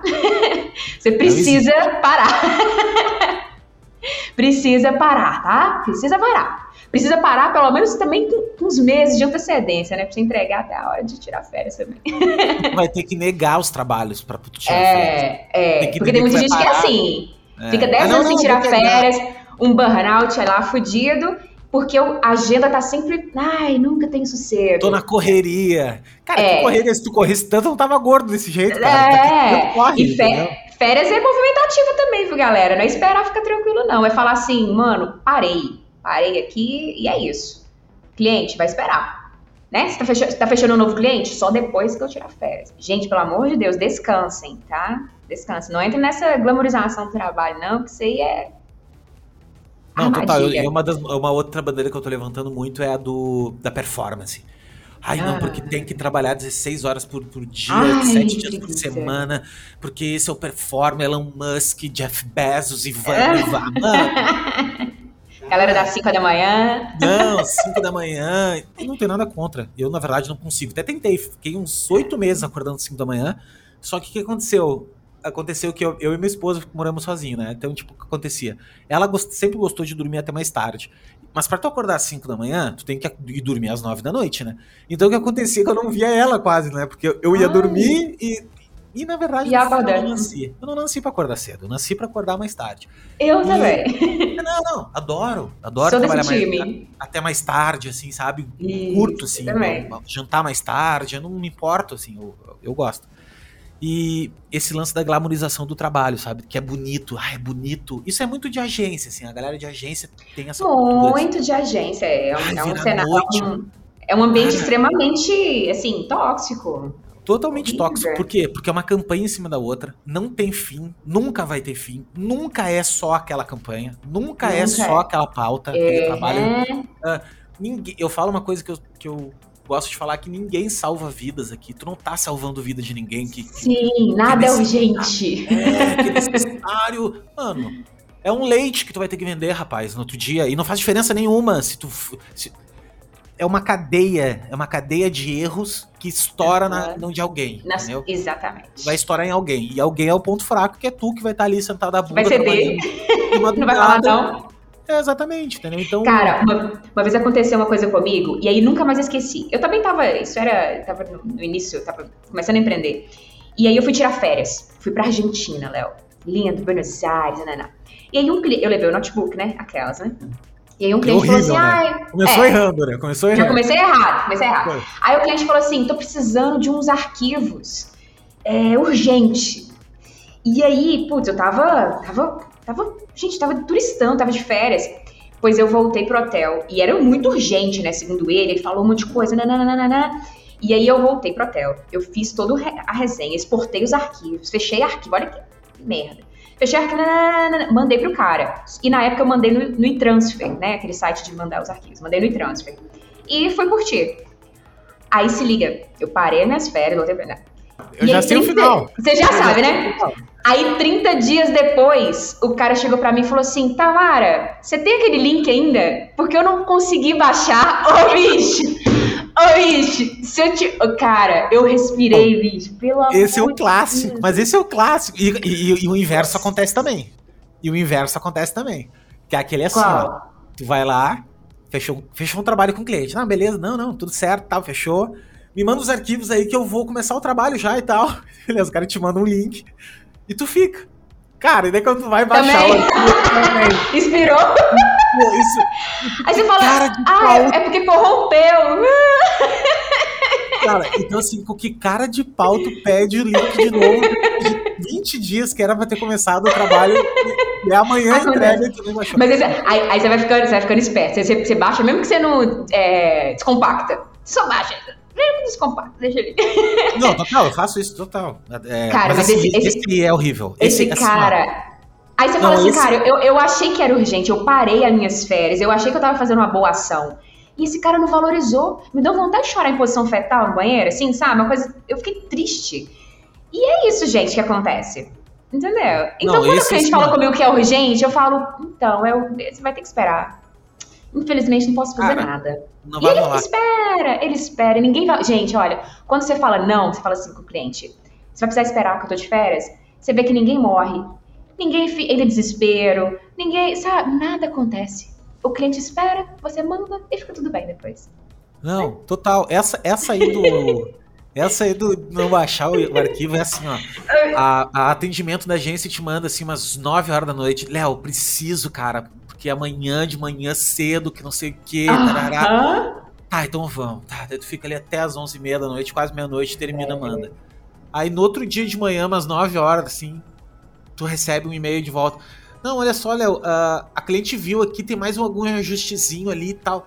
Tá, mano, mas não era pra não era, e a gráfica que vocês falaram que, que, que não tinha gráfica nenhuma na história, entendeu? Tipo, o cliente ele ainda poderia ver a mesma coisa, poderia fazer amanhã de manhã, tranquilamente. Assim, ó, é isso é, é, muito chato, é muito dolorido. Hoje eu aprendi mesmo, de verdade. Hoje eu, eu ligo o foda-se de verdade. Eu, eu, cansei de fazer que nem tu fazia, assim, que nem tu fez. Uhum, tipo, uhum. Uma vez eu fui jantar, eu e minha equipe, eu trabalhava numa agência para jantar, a gente foi num sushi bem legal lá em Porto Alegre, né? Porque eu morava lá. E ah, tudo nós almoçando, assim, ah, galera, ah, tá, tá, tá, não sei o quê. Daqui a pouco ligo o doido do dono da agência. Cara, porque não sei o quê, porque é urgente, tem que estar tá aqui, porque isso. Me deu um gelo, assim, sabe aquela coisa? Cara, eu tenho que largar tudo isso aqui, larguei, fui lá correndo. Pra... Como se fosse um plantão, né? Como se fosse um plantão. Fazer uma cirurgia. Aí tu pensa o seguinte, cara, não mudou nada, não sabe? E, e, de tanto viver isso aí também, essa coisa do. do... Eu ainda às vezes faço alguns freela para as agências e tudo. Uh, e daí as, as, vêm. Não, porque isso aqui, cara, é para ontem, porque o cliente. Ah, mano, entra aqui sai aqui, sabe? Uhum. De verdade. Meu prazo é tal. Eu, eu, gente, a pessoa fala que é urgente, eu vou no meu prazo normal. Mas, eu cara, peço, sei lá, 15 dias. É 15 dias que vai rolar. Não tem, cara, não tem como. Não tem como fazer, velho. Não tem, porque, é, porque eu não vou pagar o pato de, uma, de um erro sucessivo que aconteceu no processo, entendeu? Que nem foi seu. Velho. Tu tem que, que dividir, divide comigo o problema. Todo mundo tem que dividir esse problema, entendeu? Uhum. Tá, tudo bem, eu vou, eu, vou, eu vou acelerar o máximo que eu conseguir aqui, só que tem, requer um tempo para ser feito. Entende? Sim. Ai, gente, ó, e, e, quando o prazo é assim, ó, é, já recebi de uma agência assim, uh, o prazo são, são 10 dias. Aí eu falei, beleza, com 10 dias eu enviei o trabalho, só que teve alteração. E eles demoraram a dar alteração e eu tinha o meu prazo para entregar. Nanana. Aí no final deu, sei lá, 20 dias, 25 dias. Aí ela veio reclamar comigo. Ela falou assim: não, mas a gente precisava em 10 dias. Eu falei: não, amor, então calma aí. Você queria que eu contasse 10 dias com alteração? É, tu falasse? Eu tinha que entregar, eu tinha que entregar em dois para você fazer a alteração e entregar em 10? Que porra é essa? Não existe isso. Mas hoje, Léo, olha, não tem segurança maior do que a gente realmente se valorizar. Você falar assim, cara, tô no meu momento de lazer, mas ninguém me tira daqui. Ninguém me tira. Hoje eu posso falar. Eu, quando eu tô no lazer, eu tô com lazer, sabe? Se eu tiver com os meus amigos, tô com os meus amigos, não respondo cliente. Sábado e domingo não respondo. Feriado não respondo. Depois de 8 horas da noite não respondo. E eu não respondo mesmo. E se eu ver, eu não tenho problema nenhum em ver também, que às vezes eu sou curiosa. Ver, dá dois pauzinhos azul, não respondo. Não, Cara, mas, cara, é isso. É, é, é. E a gente tá numa sociedade doente, que é a sociedade do, do tudo imediato. Do, tipo Sim, assim, tem você tem que estar disponível. Tem que estar tá disponível. Cara, não tem que estar tá disponível, entendeu? Não mesmo. Não tem que estar. Tá. É, é bem É humanamente impossível, cara. É, e uma coisa que a gente tem que falar pra galera nova é que é a seguinte, a gente não tá levantando bandeiras aqui que tu vai ser um cara ríspido, ou que tu vai, uhum. uh, tipo, ser irresponsável, muito pelo contrário, mas muito pelo contrário. Tu vai ser um profissional tão bem uh, uh, conceituado para tu conseguir fazer isso, entende? E, e, e, o começo de ser um profissional conceituado é começar a pensar assim, é começar a se valorizar. Não é porque tu tá começando bem no iníciozinho da tua carreira que tu já não vai ter uma apresentação bonitinha do teu trabalho, uhum. né? Um, um, logotipozinho bonitinho, um sitezinho com o teu nome, uma, uma, quando tu mandar um orçamento, já mandar um orçamentinho. Não, não é porque tu tá começando, cara, aí que mora o segredo. Comece já com a cabeça de grande, cara. Porque daí, Sim. daí tu já vai poupar uns, um, alguns steps, né? De, até chegar ao grande. Porque tá. se tu começar meio amadorzão, cara, vai demorar mais tempo. Né, ah, é, com certeza. E, e, isso é uma dica real, real, assim. Se você tá começando, uma, uma dica é se posicione como profissional. Porque tem muita gente que se posiciona, tipo assim, ah, eu tô começando, eu vou me, posicionar como amador, porque, ah, não sou tudo isso. Aí a pessoa faz aquela coisa meia boca, né, assim, só entrega 50%, tá, não sei o quê. Cara, começa se, se enxergando como um profissional. E olha, tem uma, uma coisa que eu desejo para qualquer pessoa, para qualquer pessoa que está começando, sabe? Você, galera que tá assim, é que você chega num momento em que as pessoas vão falar de você pelas costas o seguinte: Fulano tá escolhendo projeto agora. Gente, é eu caro. desejo. É, eu desejo isso. Pra, mas falar num tom pejorativo, porque eles falam num tom pejorativo, né? Ah, fulano tá escolhendo projeto agora. Aí você fala, é isso. Aí você fala, caralho. É isso venci, venci. Venci o jogo, sabe? É isso que eu desejo, velho. Entendeu? É. Então, pra você eu chegar nesse nível. Lembra que eu troquei um dia uma ideia com o Berriel, que eu adoro ele também, assim, a gente conversou. E, e ele, tem, ele tem um lance muito assim também, que é do tipo assim, cara, eu mando o meu preço, velho. E uhum. deu, velho. Não tem o que tu quer que eu faça. Se eu, se eu, eu vou mandar meu preço, aceita, aceita. E isso, quando ele contou assim, quando ele começou a fazer isso, ele começou a entender que as pessoas aceitavam daí.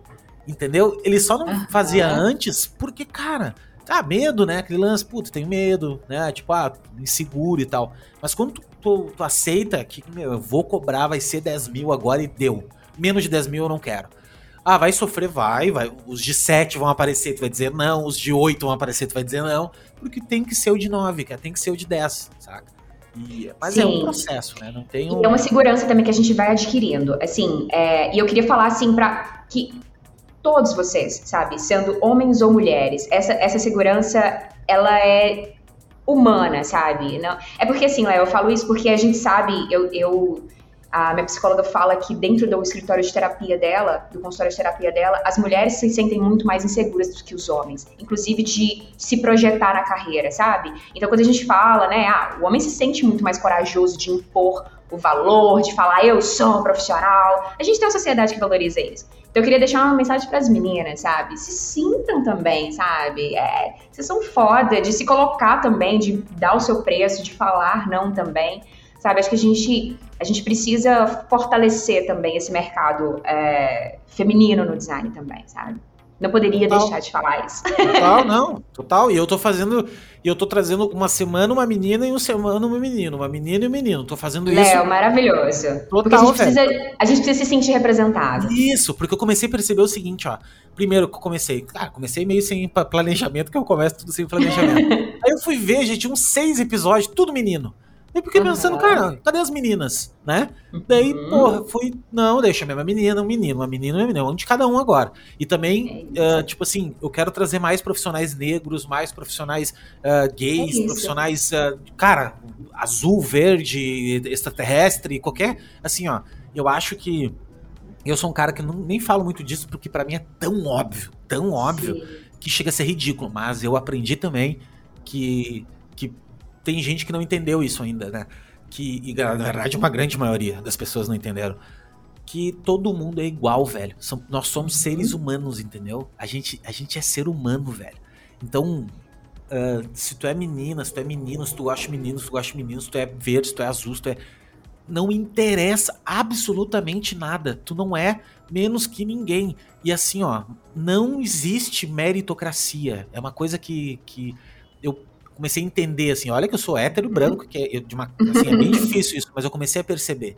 Não existe meritocracia, não existe esse troço assim do tipo, ah, tu vai trabalhar, é só se esforçar que tu vai chegar lá. Mano, não, não. é só isso. Porque se tu, se tu tem que pegar três ônibus e, e trabalhar, sair quatro horas da manhã de casa e chegar às meia-noite, cuidar de filho, fazer não sei o que, estudar e fazer tudo isso aí e, e ainda competir com um cara que chega, ah, mora do lado do trabalho, que estudou em colégio particular, que teve computador. Não tem, que meritocracia que é essa, velho? Tá não tá ligado? Que não, não, não existe. Tem.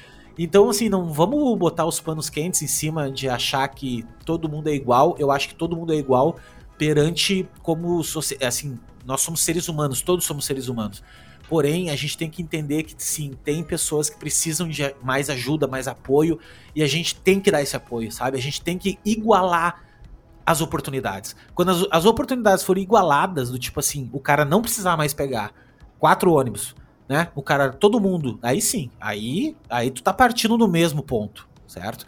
Se não tem isso, não existe meritocracia. Esse papo que tu vê um monte de influencer falando aí, ai, porque eu gosto do Basta você querer ah, é meritocrático, que tu tem que acordar às 5 da manhã. Mano, se, se acordar às 5 da manhã fosse sinônimo de sucesso, uhum. todo padeiro era, era bilionário, entendeu? Cara, então, e é por isso que eu gosto de. É, é, eu não, na verdade, eu não gosto de, de achar que. É, é sei lá, você, você, precisa ter o melhor, você precisa ter o melhor equipamento, você precisa ter o melhor. Sabe? Não tem. Eu acho que você pode começar com o que você tem, dando o seu melhor sabe? Não é o melhor da sociedade, é o seu melhor. Então, com a ferramenta que você tem, qual é o seu melhor? Diante das oportunidades que você tem, qual é o seu melhor, sabe? Se o outro teve mais oportunidades, se o outro teve. Foca em você, sabe? Acho que a primeira coisa é a gente não se comparar. Eu sei que a sociedade é desigual, real, mas eu acredito muito também nesse poder da motivação, de você é, acreditar nas pessoas. Eu sei o quanto isso move. Isso me moveu. É, eu não sou, não sou, não sou filho de rico, não sou herdeira. Te, pegar, eu pegava oito ônibus.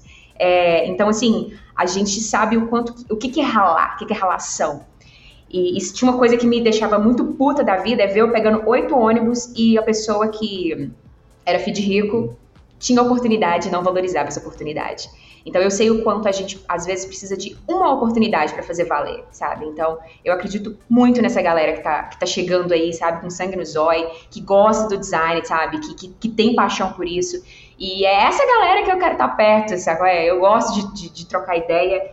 É, e a gente está precisando de profissionais que realmente gostem do, do que fazem que a gente consiga é, projetar um design mais responsável. Mano, por isso que eu acredito que conhecimento é poder, tá ligado? E, Sim. e eu faço eu faço isso, assim. Na verdade, o meu, a minha missão de vida agora é empoderar, tá ligado? É empoderar. É, é passar adiante e aprender, obviamente, nesse processo.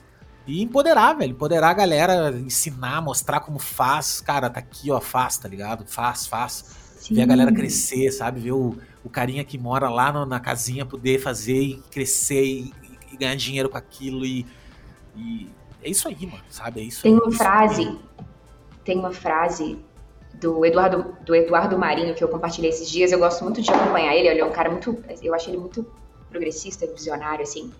E ele falou o seguinte: se você teve acesso a informações que foram negadas à maioria, você não é superior em relação à maioria. Você é um devedor. É bonito Boa. isso, né? E eu acho que é isso que a gente tenta fazer, né? A gente tenta devolver né? Essa, é, eu tenho, eu, tipo, confessar pra ti que eu tenho, eu tenho um espírito meio pirata, sabe? Assim, porque eu fico pensando assim, não, é meio pirata, assim, porque é, é, tipo assim, cara, o que eu puder hackear e se eu tenho um conhecimento, eu, eu sempre acredito que aquele conhecimento, ele, ele é de todo mundo. É o espírito é hacker, isso. na real, sabe? É, tipo, é tipo, pensando, não tem. Por que, que tu vai empacotar um conhecimento que ele precisa ser de todo mundo, sabe? Aí um dia desses, Isso. um colega mandou pra mim, ah, olha lá, estão te copiando um perfil. Eu falei, mas que coisa boa, mano. Que, que massa. eu também sou assim. Me, me, que cara, ótimo, vai pro mundo. Eu tô nas bancas, entendeu? De chinelo. Eu, eu fui copiado, entende? Então isso é legal, velho. Sabe? Eu não.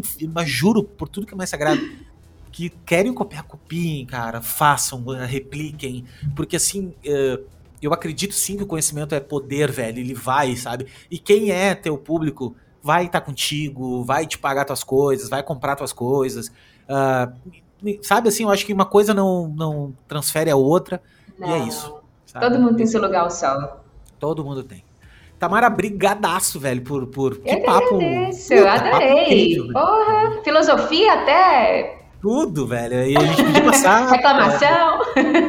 Todo, mundo, todo mundo, cara. E obrigado mesmo de coração. Esse papo foi incrível. para mim foi incrível. Acho que quem escutou até aqui também te conhecer um pouquinho mais. Eu não te conhecia, cara. Vou começar a te, te acompanhar mais de perto ainda, porque tu é uma, porra, uma, uma mulher incrível e com uma, uma comunicação incrível, realmente uma comunicadora, sabe?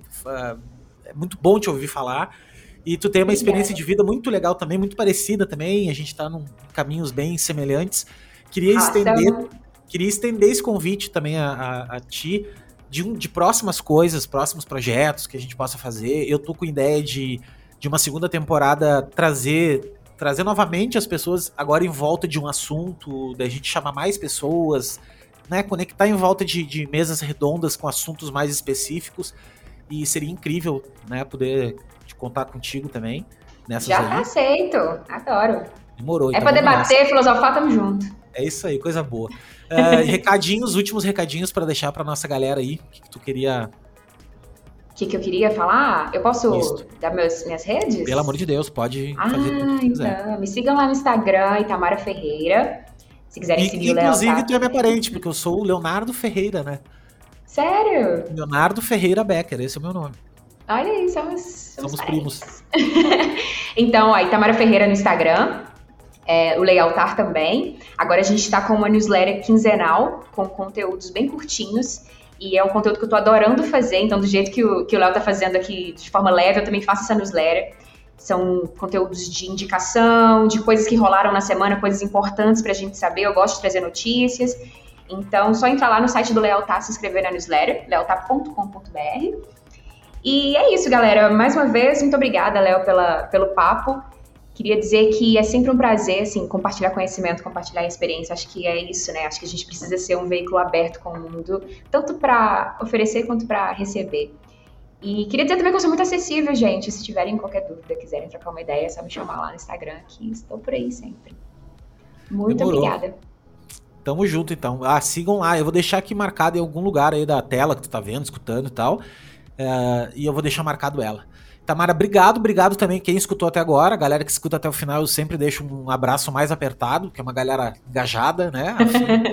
Uh, e mande pra gente aí também, pra mim, pra Itamara, o que, que achou do podcast, trocar ideia e tudo mais. É sempre bom ouvir também. Uma troca, né? Uma, uma, uma mão de via dupla.